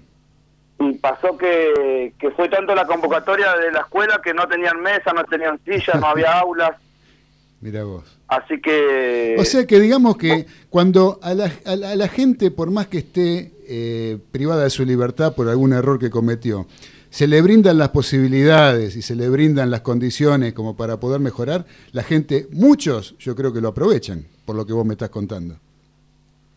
Sí, sí, la- la verdad que sí. Aparte, eh, en cada pabellón están las normas de convivencia, Claro. el cual si no se respeta se tiene que ir del pabellón, eh, digamos, tiene que abandonar el pabellón y, bueno, si no se insulta, eh, no se droga, se tiene que, lo obligatorio, obligatorio es el entrenamiento y, y para poder entrenar tenés que estudiar, así que Bien. eh, también se acercó la, eh, de la mano de la Fundación Oficios, eh, acercaron ofi- of- eh, oficios, digamos, cursos de, de electricidad domiciliaria, de. Durlock, Mira vos. hubo cursos de inglés, cursos de computación.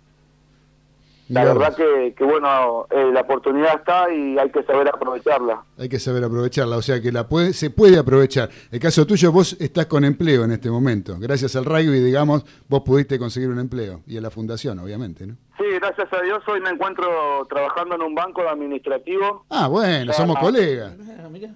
Somos colegas, yo Ah, también sí. trabajo en un banco. Y Dani también, Dani Medina, que ahora seguramente te va a preguntar algo, también. Somos bancarios. Mira vos.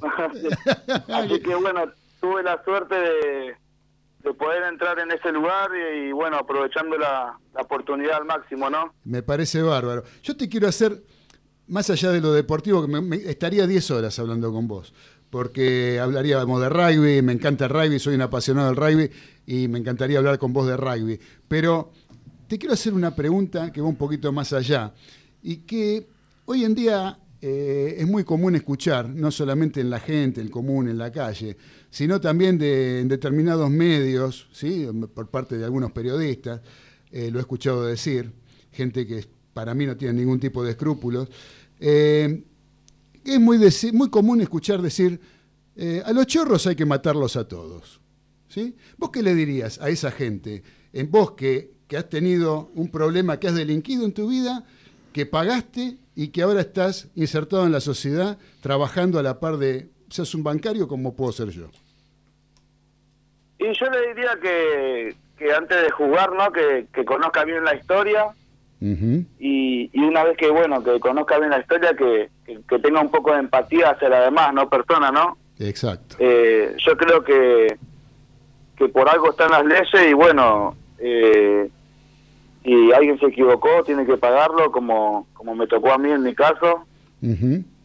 Y nada, que el, el, el jugador no, no nos mandó un spa a que nos haga masajes, sino a sufrir. Por más de que estábamos en una unidad que había rugby, que había educación y lo que yo te di, estoy diciendo, estábamos privados de nuestra libertad, ¿no?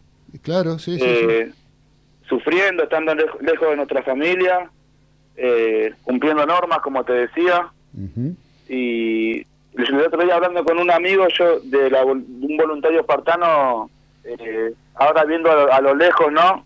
Eh, un poco rebobinando el tiempo, me, acu- me acuerdo de cada entrenamiento y demás, cada actividad que hacía y, y me agarra nostalgia, como que me, doy cuenta que fui feliz sin darme cuenta, ¿no? Claro, claro, sí, sí, pasa, Eh, pasa eso. no pasa. quiero irme por las ramas para otro lado, pero nada, le diría a esa persona que tenga un poco más de empatía y que, que muchas personas fueron a la unidad penitenciaria, como yo te digo, a visitarnos en los Rosarios y, y hubo una gran mayoría que siempre va por, por curiosidad y, y siempre se van con otra mirada, ¿no? Pero que la gente se puede, se puede recuperar, no es que no sirve más para la sociedad.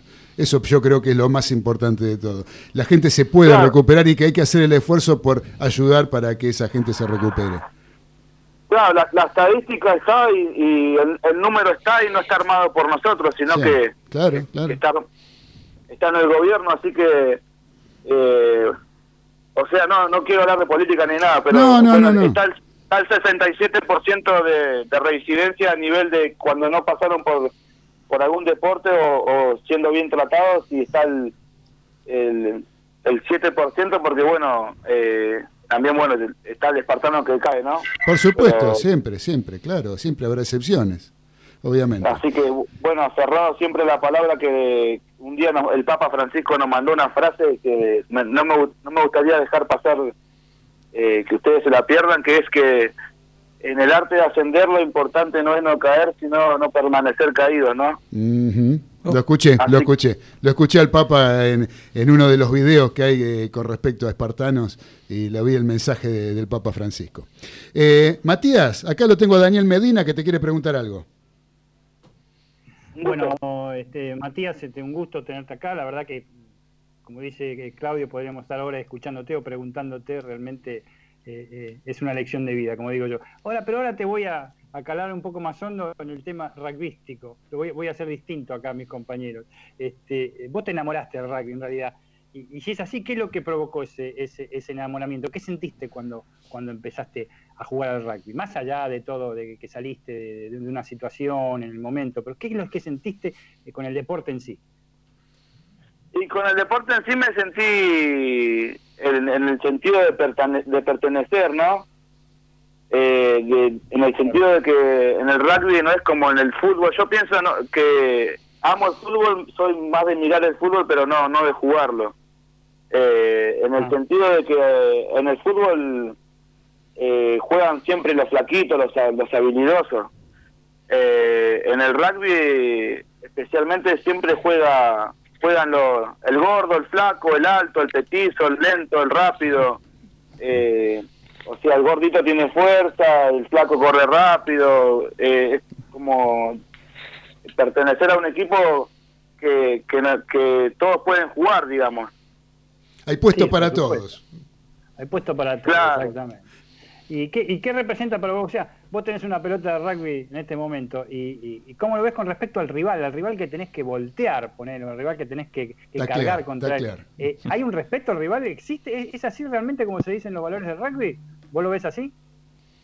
Sí, sí, sí, está el respeto hacia el otro. Además, eh, eh, o si no te sacan amarilla, te vas 10 minutos de la cancha, y si no está la roja y dejas a tu equipo con, 14 con 13 jugadores, con 14, perdón. Y tacle, tacle, para, tacle alto también se pena, así que después siempre, además de todo, está el tercer tiempo, el cual nos permite conocer al rival y, siempre sacando un poquito de jugo de, cada charla y, y cada, cada partido, ¿no? Sí, desde ya. Vos estábamos hablando ahí, estaban hablando Claudio contigo, de tantas preguntas. Esto es una segunda oportunidad, evidentemente. Este, no, no- te quiero preguntar porque ya lo has más o menos detallado cómo llevas esta segunda este, oportunidad. ¿Cómo, cómo fue en tu, en tu caso personal, o quizás sabes de algún otro espartano, el apoyo familiar en este sentido. Creo que es fundamental, me parece que es medio redundante la pregunta, pero creo que los que tienen familia este, realmente se sientan apoyados por ella, ¿no? Si no, no, podrían, no podría ser todo tan fácil, ¿no? De volver a reinsertarse. Sí, sí, la, eh, la verdad que no tengo nada que, acotar, vos lo dijiste y es así, ¿no? El que tiene familia tiene un poco más de posibilidad eh, por la contención, digamos, pero eh, todo se puede, he visto casos que no han tenido visita, no tienen familia, apoyo, pero bueno, eh, eh, enfocado siempre en la meta que es salir y cambiar de vida. Las matemáticas nos fallan en ese aspecto, eh, haciendo lo malo hemos restado mucho y, y ahora vamos vamos por lo bueno para, para poder sumar. Sí, por supuesto. Eh, bueno, yo te, te aclaro, como te dijo Claudio, que bueno, este, ustedes dos son compañeros. Yo soy ex compañero bancario tuyo, ya no soy más bancario, pero hace, hace cinco meses, pero sí estábamos todos en el mismo gremio. Así que este, me, encanta que hayas tenido esta oportunidad y que la estés desarrollando eh, eh, como empleado administrativo en una institución bancaria que realmente creo que te, te va a ayudar y, y, mucho. Te mando un saludo muy grande y te paso ahí con, con la mesa nuevamente con los chicos de, del piso, porque yo estoy vía Skype por este temita del coronavirus. Y desde ya eh, te felicito por esta verdadera lección de vida que creo que eh, eh, nos estás comentando hoy, que hemos, que hemos leído hoy, o visto por videos en todos los medios. Te paso con la, con la parte central del programa. Matías. Muchas gracias. Matías, eh, soy Ezequiel y te quería consultar en Espartanos. ¿En qué posición jugabas? ¿Cómo, cómo era tu juego? Eh, primera línea. Y, era pilar derecho. ¿Y, y cómo escribirías tu, tu juego? ¿Cómo, qué, ¿Qué tipo de jugador eras? Pilar derecho seguro que era el más grandote de todos. El pilar derecho es el más pesado. Más pesado sí, que el pilar sí. izquierdo. Levantaban, hay que levantar en los lines, digamos. Para la gente que no conoce mucho el rugby, el line es como un lateral que hacen cuando la pelota se va para, para el lateral. Así que hay que levantar al, a la segunda línea para que pueda pescar la pelota en el aire. Eh, así que bueno, cada lateral hay que estar primero ahí para levantarlo porque si no, si no hay nadie que lo levante no se hace el lateral, así que ah, y le dan la pelota al otro equipo. Ah, bueno, eh, y, sí, sí. En el, lo mismo con el scrum, ¿no? Eh, cada cada cosa que pena el árbitro o si se te va la pelota para adelante, se te cae la pelota de las manos, es para el otro equipo y hacen un scrum, así que también hay que estar siempre primero para poder empujar. Ah, me describo como como una persona que no, no, no, no era mucho de destacarme, pero a base del esfuerzo siempre pude jugar y, y nada, por eso estoy contento de haber podido pertenecer al equipo.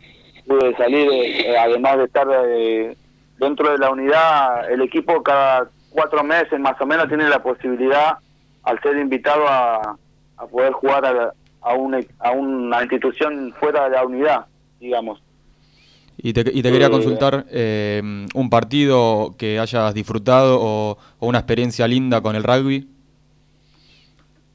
Y algo que me pasó, algo muy loco que me pasó que, que me quedó, fue que eh, había pasado un caso con un chico que había ido a robar y se le metió a la casa de un médico, de un doctor ahí en San Isidro y bueno, agarró de rehén a este, a este doctor y lo llevó para, la, para una villa que se llama La Cava, acá en San Isidro, y lo venía corriendo la policía en persecución y le venían tirando tiros y, y, la policía no sabía que adentro iba, iba el damnificado, iba el, el que estaba siendo secuestrado, digamos y se quedó, este compañero mío de rugby se quedó dentro del auto y la policía como le venía tirando tantos tiros, el médico se bajó y en vez de correr para, para donde estaba la policía quiso correr para otro lado porque no, no sabía para dónde disparar.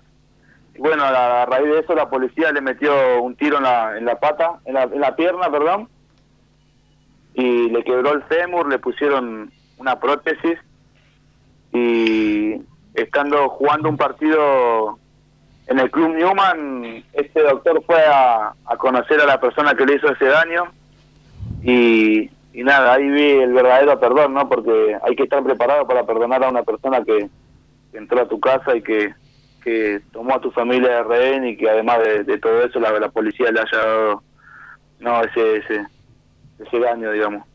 Dale, ahí te paso eso con mi compañero César. Gracias. Hola, hola Matías. Este, ¿qué tal? ¿Cómo estás? Buenas tardes. La verdad que un placer escucharte. Este, te estamos escuchando, la verdad que es un lujo la historia de vida que estás contando. Te voy a decir, estoy escuchando todo atentamente. Ignorantes somos todos, todos ignoramos diferentes cosas. Este, como vos dijiste, vos estuviste este, cumpliendo una condena y aprendiste muchas cosas. La verdad que este, te estoy escuchando, porque la verdad que es increíble. Nosotros estuvimos ahora estos 15 días con la primera cuarentena en marzo y no estamos privados de la libertad porque salimos, pero uno sabe lo que es este, más o menos estar privado de la libertad. Se nota ahí con las diferencias que tenemos, ¿no? Porque tuvimos que estar por una enfermedad o por, un- o por, la, o por la pandemia. Eh, ¿Y vos cumpliste tu condena? Eh, ¿Ya la cumpliste? Sí, sí, gracias a, a Dios ya estoy, estoy libre. Ah, qué bueno, qué bueno, eso es muy bueno. Y escúchame, Matías, ¿y ¿vos entendías algo de rugby? Eh, ¿Te gustaba? ¿Te gusta el fútbol? No, no, no, honestamente no, no sabía nada de rugby cuando, cuando, cuando fui por ahí. Mirá, qué loco. Eh, yo ¿eh? ingresé, ingresé en realidad a otro pabellón cuando estaba, cuando estaba detenido. Eh, y en un mes habíamos tenido tres sanciones el pabellón de por disciplina, digamos. Ah, era picante el pabellón. Se puede decir que sí. Y yo era nuevo igual. Ah, Eh, cada, cada sanción que tiene el pabellón se en, en la cárcel se dice engomar y es que le ponen candado a toda la celda y, no pueden salir. y estamos encerrados en la celda sin poder, eh, eh, digamos, salir al sol ni ducharnos. Viene la policía una vez al día, te saca la ducha y listo. Así que la policía ya estaba cansado de tener ese pabellón y decidió romperlo, que sería desarmarlo en el sentido de mandar eh, a varios de traslado, lo más conflictivo. Y bueno, como yo era nuevo, me tocó elegir otro pabellón dentro de la unidad.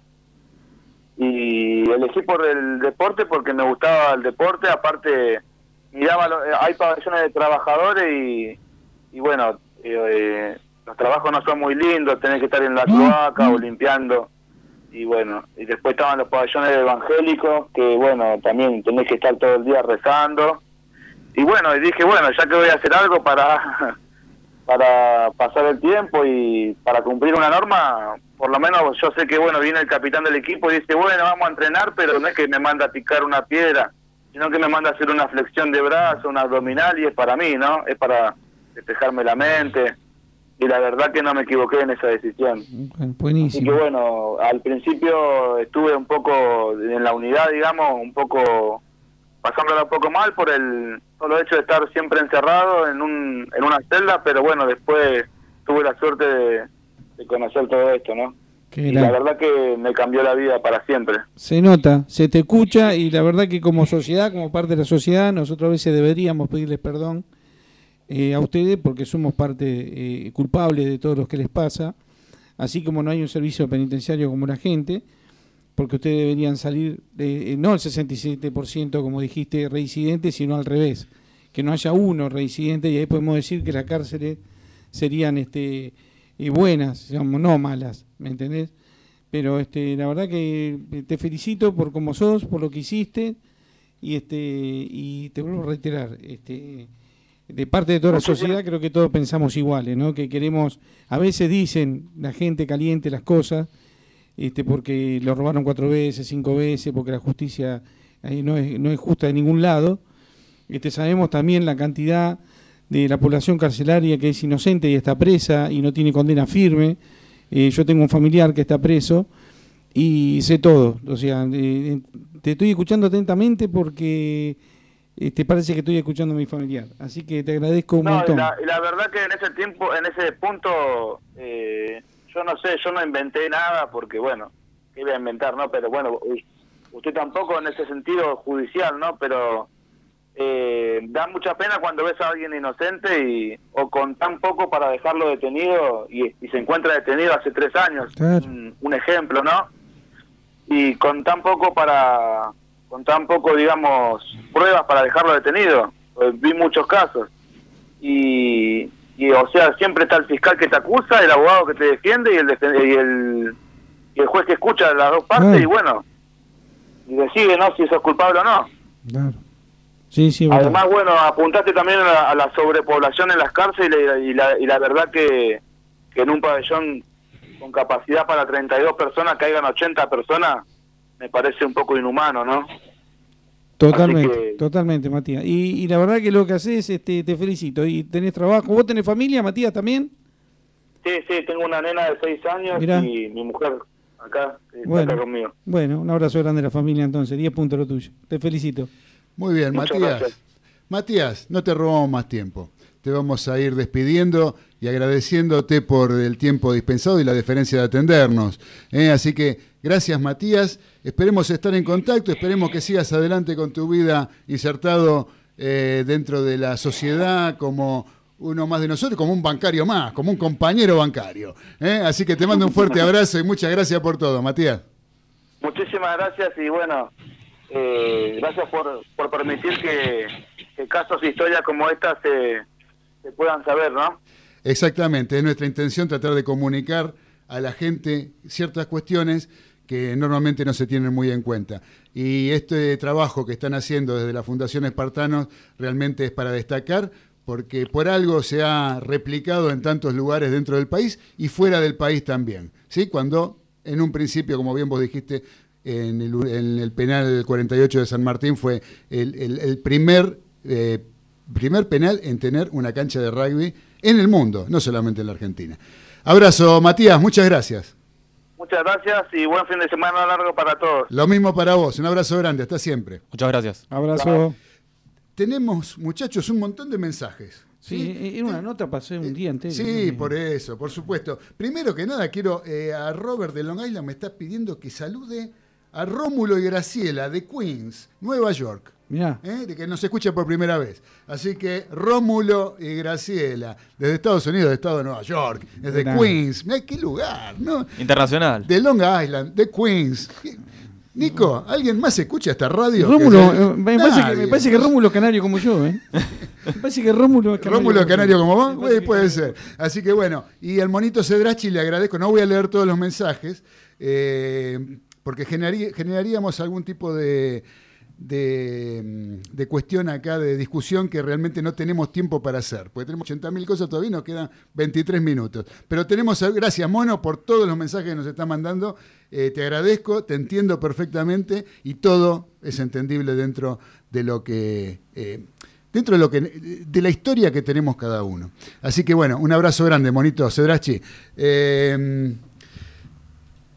que, eh, ah, saluda, que saluda también a Guille Cabral. Eh, también nos saluda Mónica de Balvanera. Dice, hola chicos, ¿cómo están? Recién puedo escucharlo. Muy buena entrevista. Saludos para ustedes. Bueno, muchas gracias, querida Moni de Balvanera, la primera dama de este programa. Le mandamos un beso grande. beso, Moni. ¿Eh? Y tenemos unos audios para escuchar. Este, Sí, sí. Ahí, este, ese. A ver, Pablo, empezá con el primero. Bueno, estoy escuchando la nota al ex espartano Matías y la verdad que me da mucho, mucho gusto saber que hay, hay un- una luz al final del camino. Lamentablemente de cada 100 noticias de muerte que nos pone la espectacularidad de los medios sobre la mesa, una tiene que ver con gente que se quiere recuperar y quiere ayudar. Recomiendo el documental de los espartanos en cine.ar. Que sigan así. Gracias, gracias querido. Un abrazo grande, un abrazo querido, porque la verdad que este, es un placer tenerte como siempre, ¿no? Escuchándonos. Dale, ese. Noches. Con la vuelta a los entrenamientos, esta noche quiero proponerles una entrevista que he elaborado para ustedes con el Pipo Gorosito. Este COVID ha afectado a los deportistas en su condición física. Y para ello lo he entrevistado para que él evalúe el estado y la condición física de los integrantes de los delirios del mariscal y más que nada de uno de ellos, el señor Charrúa Ceballos. Con ustedes, la entrevista. Buenas noches, querido Pipo. Quería empezar esta entrevista preguntándote sobre el Charrúa, nuestro querido César Ceballos. Nosotros lo vemos un poco amatambrado, exigido, un poco apretado. ¿Vos cómo lo ves? Cera tiene mucho sobrepeso y tiene que bajar ese sobrepeso. Pipo, ¿vos crees que en una semana, largando la sorpresata, los boñatos y los Frankfurter, o sea, esa yerba canaria con berlinesas, ¿se podrá poner a punto?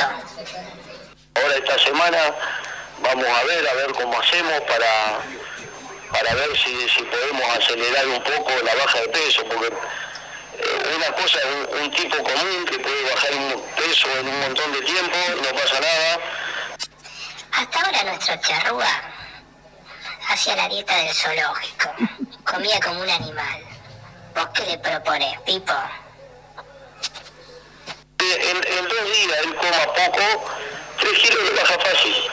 Yo le digo al tanque, porque por más que él coma ensalada, ahora si se come tres tarros de ensalada, es lo mismo que si comiera otra cosa, porque la vaca come pasto y es una vaca. Está todo el día comiendo. Y, y es una vaca, entonces hay que tener eh, eh, mucha responsabilidad, tiene que asumir él en bajar ese peso. Por último, al terminar esta entrevista, me dirijo a la farmacia. Había una cola enorme, enorme, larguísima. Me acerco al mostrador y le digo al farmacéutico, siempre con los dos metros de distancia, ¿tenés alcohol en gel? Así me pongo en la cola. ¿Qué me dijo el farmacéutico? Te va a arder. Buenas noches. Muchas gracias, querido Raimundo. No, quiero un momento, réplica. Eh, no, quiero una réplica, me te tengo que decir que estoy, me cuido yo. ¿Ah, sí? Sí. ¿De qué? ¿De los Frankfurter? No, todo eso? cruzo semáforo en verde, voy por la Ah, muy bien, muy bien, muy bien. Pero Pipo Gorosito está preocupado, No, está ¿eh? así está que bueno. Frankfurter le mandó. Eh, Gracias, querido Raimundo. ¿Qué más tenemos ahí, Ezequiel? Hola Claudi, acá estoy como siempre lista para escucharlos. Este Espero viejo, que sea este un lindo del principio. programa y que lo pasen todo muy bien, ya que nosotros lo pasamos re que te bien. Un beso grande, querido. Ya cariños para todos. Chao. Gracias, Beba de Flores, besos Grande, para Beba. Beba de Flores. ¿Qué más tenemos ese? eh, ese? Claudio, muy interesante el reportaje que estás haciendo este muchacho que ahora juega al rugby. Muchas cosas que no- nosotros no lo sabemos y qué lindo que uno se va enterando. Suerte, querido. ¿Qué más? Claudio, los felicito por el reportaje que están haciendo. Me encantó, maravilloso. Los felicito a todos. Un beso. Gracias, querida Beba de Flores. ¿Tenemos más ese? Tenemos mensajes. A ver, ¿qué más? Tenemos acá, muy buena la entrevista a Matías, una lección de vida y superación. Los felicito y saludos para todos los mariscales. Adriana de Almagro. Adriana de Almagro, hincha verdolaga, ¿eh? Así- siempre presente. uno- Gracias. uno más tenemos. ¿De quién? Felicitarlos por el programa, buenísimo el tema de Celeste. Un saludo a todos los mariscales. Sandra de Devoto. Muy bien. Vos sabés que Diego de Golden me está criticando que está por Celeste Carballo el tema. Está bueno, pero está bueno igual. Le gustó porque le le gusta el tema, pero no por Celeste Nah, Carballo. bueno. no, no hay nada que le venga bien. Tiene ¿eh? todo, Qué cosa tremenda. Lo único que le viene bien, ¿sabe qué? Si le pones Celeste Carballo, pero se lo acompaña con un choripán. Nah, Entonces el tipo es la única nah. forma que te puede llegar a aceptar. Y me mandan los saludos de los pibes del rincón, de la Belgrano Alta. Muy bien, gracias todos, a los muchachos de la Belgrano Alta. Un abrazo grande para todos. Tenemos mucho fútbol. Tuvimos fútbol esta tarde. El, el último, teníamos otro tema de Cerati, pero lo vamos a pasar por alto porque no tenemos más tiempo. Eh, dejamos el tema, lo, lo salteamos. Disculpame, Guille Cabral, querido Jimi Hendrix, que vos escuchás el programa por la música, pero eh, nos está faltando el tiempo. Así que eh, ese ¿Qué estuvo pasando con la Champions League? Hoy, hoy fue tremendo, lo de hoy, Hoy ya fue algo tremendo, hablamos. una algo- paliza, sí. Una paliza atroz, pero ya empezó esta semana, eh, ya había habido dos partidos. Sí. Contanos un poquito. Y el miércoles tuvimos eh, al Paris Saint Germain que mm, le costó bastante con Atalanta, lo dio vuelta en los últimos minutos con Mauro Icardi como titular. Eh, Neymar tuvo un gran partido, pero fue ayudado por Kylian Mbappé al final que El que define el partido fue Mbappé. fue Mbappé. Icardi, yo no sé, yo no sé si no tengo suerte, pero yo creo que jamás lo vi jugar bien a Icardi. No, acá, no. acá no jugó, de No jugó directamente. Y, y allá, este, en este partido, eh, este partido un, un- un árbol en el medio de la cancha era lo mismo. Sí, y, y después en el segundo tiempo también entró Leandro Paredes, que, Sí. que bueno, es, es un, un buen jugador para mí. Y sí, Eh, traba bien, traba bien. No, es más de juego, más de juego. Ah, no, de traba. No traba, no, Ah, no. no traba traba como. Buffarini. No, está por Godoy Cruz, no. Porque a usted le gusta tra Buffarini porque traba bien. Bueno, ese, eso es un- otro tema. Eh, y bueno, eh, después el, el Leipzig va a ser el rival de, de Paris Saint Germain, que le ganó al Atlético Madrid de Simeone, 2 a 1, la verdad sorprendió, Porque- ¿Cómo le cayeron a Justicia Simeone? Justicia divina, dice el capitán acá. Sí, Sí, sí. seguramente. Yo, este. Yo te digo la verdad, o sea, ustedes saben bien, los que me, ustedes me conocen y ya saben que soy de River y yo ah, considero que Simeone es el que mandó el descenso a River. ¿sí? O sea, la campaña que hizo Simeone, La peor campaña. La peor campaña en la historia de River fue Ah, eh, Simeone. la, que- la- la- la que determina el descenso, no la de JJ López. Pero lamentablemente, este, yo con el correr de los años he ido cambiando mi forma de ver fútbol. Yo creo que eh, el Simeone de River, por empezar, no es el Simeone de ahora, ¿no? Eh, ha cambiado muchísimo en cuanto a la estructura. eh, era, un equipo, un, técnico que era mucho más intenso en cuanto a la función ofensiva de los equipos. Hoy en día ha cambiado mucho desde que pasó por Italia. Cambió mucho la cabeza de Simeone y juega a otra cosa, juega como un equipo chico. Ahora, este, yo lo que mm, entiendo desde el fútbol, yo no, Podrá gustarme o no como juega, a mí no me gustan los equipos que juegan como lo de Simeone, pero los acepto. Y acepto cualquier forma de juego. Yo creo que eh, el, equipo eh, que está proponiendo algo que está dentro de las reglas, vos tenés que tener la suficiente capacidad para superarlo. Si te cuelgan 11 del travesaño, no le puedes hacer un gol en bromate. Claro. Sí, o Mientras sea, sea legal, claro. Eh, eh, claro, yo lo que no banco son cosas como envenenarle el agua al rival, ¿no? Como Ah. Ejemplo, bidón, sí. en el Mundial del 90, la- el bidón de Branco. Yo esas cosas no las soporto. Pero mientras esté dentro de las normas y los entrenadores, de acuerdo a lo que tienen, con lo que cuentan, con el material, con los jugadores, eh, plantean una determinada cosa, como hacía, por ejemplo, el mismo Bianchi. Bianchi era una cuestión que le sacaba agua a las piedras. O sea, sabía ver a un jugador y decir, bueno, este me sirve para esto. Y eso los ponía a jugar. Cosa que hace Gallardo. O sea, Gallardo, Gallardo del 2014, el River del 2014, no es el River del 2019. Claro, para eso está el técnico, Negro. Por eso, bueno, pero no, pero viste, porque hoy en día hablan de, por ejemplo, de que si- viene Higuaín a River. Eh, dice, no, pero Higuaín no, no puede jugar en River porque no es el 9 que le gusta a Gallardo. ¿Cómo que no es el 9 que le gusta a Gallardo? Sí, eh, o sea, River juega, eh, Gallardo arma el equipo en función de lo que tiene. Lo que tiene, Entonces, como lo tenía Borré, y Borré tiene la característica que lo corre hasta la abuela, que pasa corriendo una cucaracha, pasa, va Borré y la corre. eh, el, el, este, cuando jugaba Teo, era otro River. Y, jugaba, y, y el 9 era, era Teo o Era. Cabenagui. Le sacaba el jugo. Y, y- y River jugaba en función de lo que tenía. ¿sí? O sea, los jugadores. Bueno, eso es lo importante. Entonces, caerle a Simeone con todo, a mí me parece una pavada, Sí, sí. digamos. Uno le puede criticar la forma de jugar porque no le gusta. Pero eh, he escuchado decir cada barbaridad. Bueno, estaban esperando el momento. Están negro. esperando. Claro, estaban están agazapados, claro. Claro, o El sea. Barcelona sabe como lo nada mañana. Hablan, Más, más. hab- hablan, este, Como con Con Messi también, claro. Hablan de traer a Simeone a la selección. Y yo creo que traer a Simeone a la selección sería tener la paciencia que le tuvimos a Bausa, por ejemplo. Ah. ¿no? Sería una cosa así. No, no son entrenadores con la forma que tienen de jugar en este momento. Por más que cuenten para elegir la cantidad de jugadores que quieran para una selección, juegan a otra a una cosa que la selección argentina no estamos acostumbrados a ver. O Alfaro en Boca también, que lo criticaron mucho. Bueno, También Alfaro, otro caso. Alfaro, bueno, no es técnico para Boca, ahí tenés. Como Claro. yo creo que Simeone no es técnico para la selección. Claro. Pero Alfaro tampoco sería técnico para la selección. ¿Por qué? Porque es un técnico que está para otro tipo de juego, otro tipo de equipo. Lo que se le exige en Boca no va con la forma de jugar de. Alfaro. Sí que ha tenido sus éxitos y sus cosas, pero en Arsenal, en Huracán, no es lo mismo que en Boca. Claro. También le fue mal de San Lorenzo. En la selección, muchacho, hay que traer un seleccionador al mejor que hay en la Argentina. ¿Quién? Hay uno solo. Ramón Díaz. Sí, sí. Él va a pues. seleccionar los mejores. De 20 te va a elegir 14. O sea, después le va a decir, "Ah, ah, ah, viste, andá, subí, bajá, no sé. Pero. Dale, dale, un fenómeno. Dale, claro. No, como el Coco Basile, o sea, son, son Hace seleccionadores. un poco quilombo por ahí, claro. Son, son seleccion- eligen los jugadores y bueno, porque hoy en día no puedes trabajar con Claro. los jugadores. ¿Qué más, Y Ezequiel? lo, lo que sorprendió también que tuviera en el banco a Joao Félix, que en- entró, le hicieron el penal. Claro. Hizo el gol, ¿no? Uno, uno de los fichajes más caros de la historia de Bueno, Atlético. Por eso, uno puede, puede disentir en un montón de cosas. Lo que yo considero es que no se puede criticar eh, lo- la forma de jugar, digamos. Uno no le puede gustar Está en el reglamento, Está en el reglamento, claro. No puede jugar, después le elige y hace lo que quiere. Y bueno, y lo que veníamos hablando de hoy, que fue una paliza histórica, 8-2, la verdad que el Barcelona se le van a ir varios jugadores, obviamente el técnico ni hablar, y la verdad que mm, sorpre- sorprendió, yo creía que iba a ganar el Bayern, pero no de esta manera. Estaba, estaba leyendo diarios españoles que los hinchas del Barça están pidiendo que se vaya el presidente también. Bartomeu. Loco. Bartomeu, sí, quieren que se vayan fueron, todos. Se fueron a la- Porque la verdad, eh, hoy fue histórico. Ah, Como, fue como, Brasil-Alemania, Sí, no, fue, fue así.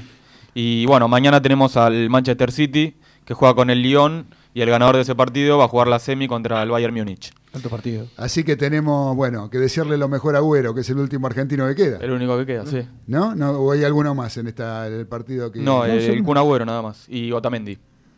Y después tuvimos la Europa League también, que... Dentro de los equipos que jugaron, digamos, los que quedan para jugar las semifinales de Champions League, aparte de, de Kun Agüero, eh, Eh, o sea, en el Bayern, Bayern Múnich no hay ninguno. Leipzig tampoco. Leipzig tampoco. En París tenemos a Icardi, Paredes y Di María. De María.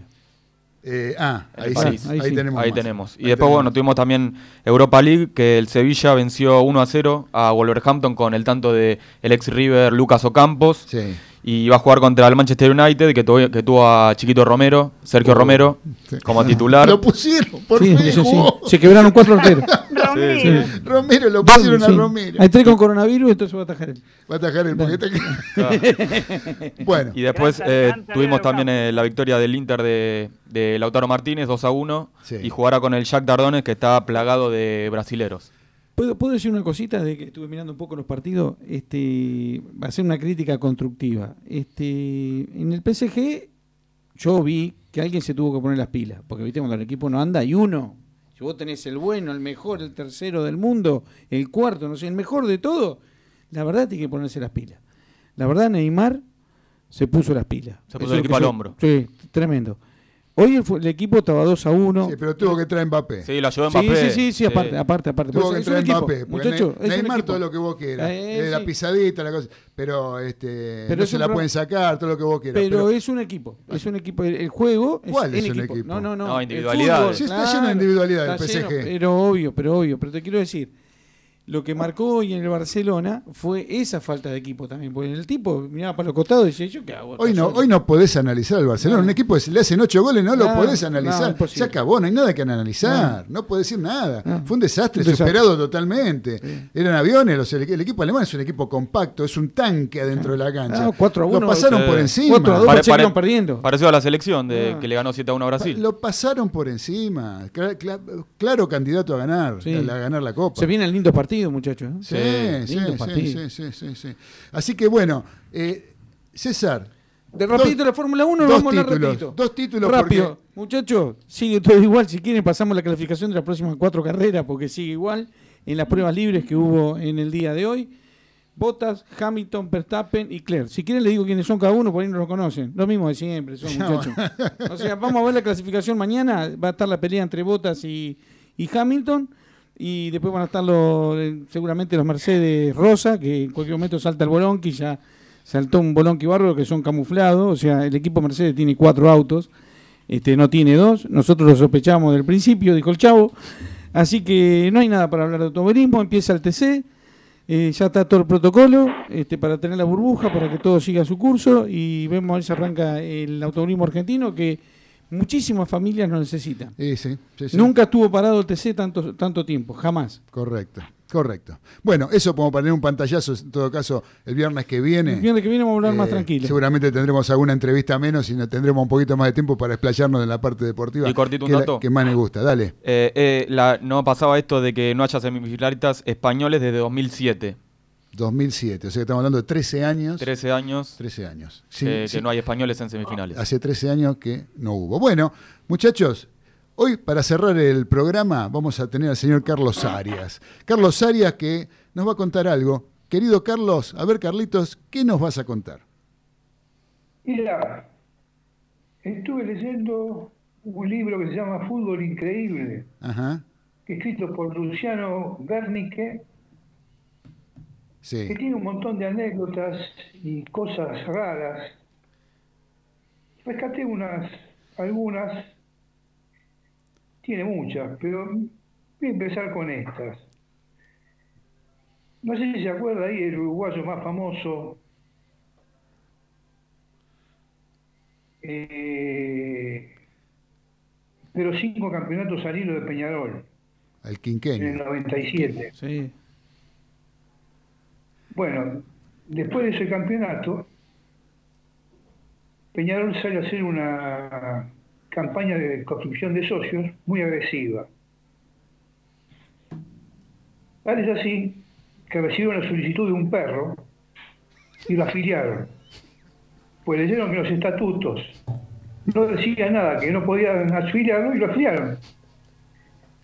Pero la máxima la tiene el Deportivo Morón, el gallito del oeste, que tiene tres ovejeros alemanes inscritos so- de socios. Se ríe Dani, no puede ser. En Lo- marzo del lo- de, 98. lo- ¿De socio o juegan los sábados? No, no, no, de esos hay todos, pero de socios es difícil encontrar. ¿Y van a la cancha, Carlito? Están anotados en la categoría, están anotados en la categoría Socio pleno. menores Ajá. Para pagar Bien, bien, bien. muy bien, claro. Total, la pileta no la van a usar. Claro, sí. Sí, no, tampoco van a hacer gimnasia, nada. Después tengo, rescaté otra anécdota. La noche del 19 de octubre del 83, en la cancha de instituto, jugando San Lorenzo co- contra instituto, Sí. Walter Pedazo se había, había dejado de, de comer la merienda, una siesta muy larga que había pegado, y andaba famélico con la presión por el piso. No cazaba una. No cazaba una. Llega el entretiempo, buscaba un caramelo en el vestuario visitante y un caramelo para engañar al estómago. Uno a uno iba el partido, sale en el segundo tiempo, igual que en el primero, muerto de hambre, famélico, y siente un golpe en la espalda. Se da vuelta y siente un cordobés que le grita, ¡Comé! Porteño muerto de hambre. Le habían tirado un pebete. Se comió un pebete de dos, de dos bocados, hizo un golazo, puso dos a uno el partido, dio la asistencia para los otros dos goles. San Lorenzo ganó ese partido 4 a 1, o, eh, o mejor dicho, Pebete 4, Instituto 1. Muy bien. Genial. Impresionante, impresionante las historias, Carlito. Che, vos sabés que la ya. verdad que me, me parecieron Excelentes, excelente. La semana que viene te comprometo a que nos traigas más la semana que viene de ese libro. ¿Puede ser? Dale. ¿Eh? Dale. Y ahora tenés, para cerrar el programa, ¿tenemos algún aforismo? Sí, tenemos uno. A ver, uno, ¿cómo no? a ver, a ver. Lo importante no es ganar, sino hacer que el otro pierda. Muy bien, Muy bien. excelente. Muy buena. Muy buena. Muchas gracias, querido Carlos Arias. ¿eh? Y ya, ya estará sonando la música de Billy Bonnie, la pesada del rock and roll, ¿sí? con Gracias al cielo y gracias a la tierra, porque está llegando a su fin esta edición de Los Delirios del Mariscal número 10, ¿sí? Edición número 10 en Radio del Che, Pueblo. Claudio, Claudio, Sí, Claudio, una cosa, una acotación final. decime. Che, qué insulso que es el técnico de San Lorenzo. Y sos, soso, es oso. Es oso. Claro, vi seguro. Es oso, desabrido. Invisible, técnico invisible. Técnico invisible. Gracias, Carlito. Es un fenómeno. Así que los voy despidiendo, los vamos saludando. Y les agradezco, muchachos, les agradezco César, un placer. eh, Arias, Dani, gracias por este Gran programa. por estar compartiendo este, este programón que hicimos hoy. Eh, y les agradezco a todos los mariscales por haber estado conectados. Le agradezco al señor Nicolás Olachea por la operación técnica. ¿eh? Muchas gracias, querido Nico. Un fenómeno, como siempre, desde el control. Y les agradezco a todos los maricales y les digo que la semana que viene nos vamos a encontrar nuevamente al viernes a las 18 horas a través de Radio del Pueblo para compartir una nueva emisión de Los Delirios del Mariscal que tan felices nos hace poder estar con todos ustedes. Un abrazo de gol para todos, los queremos mucho, chau. Chau, chau. Abrazo.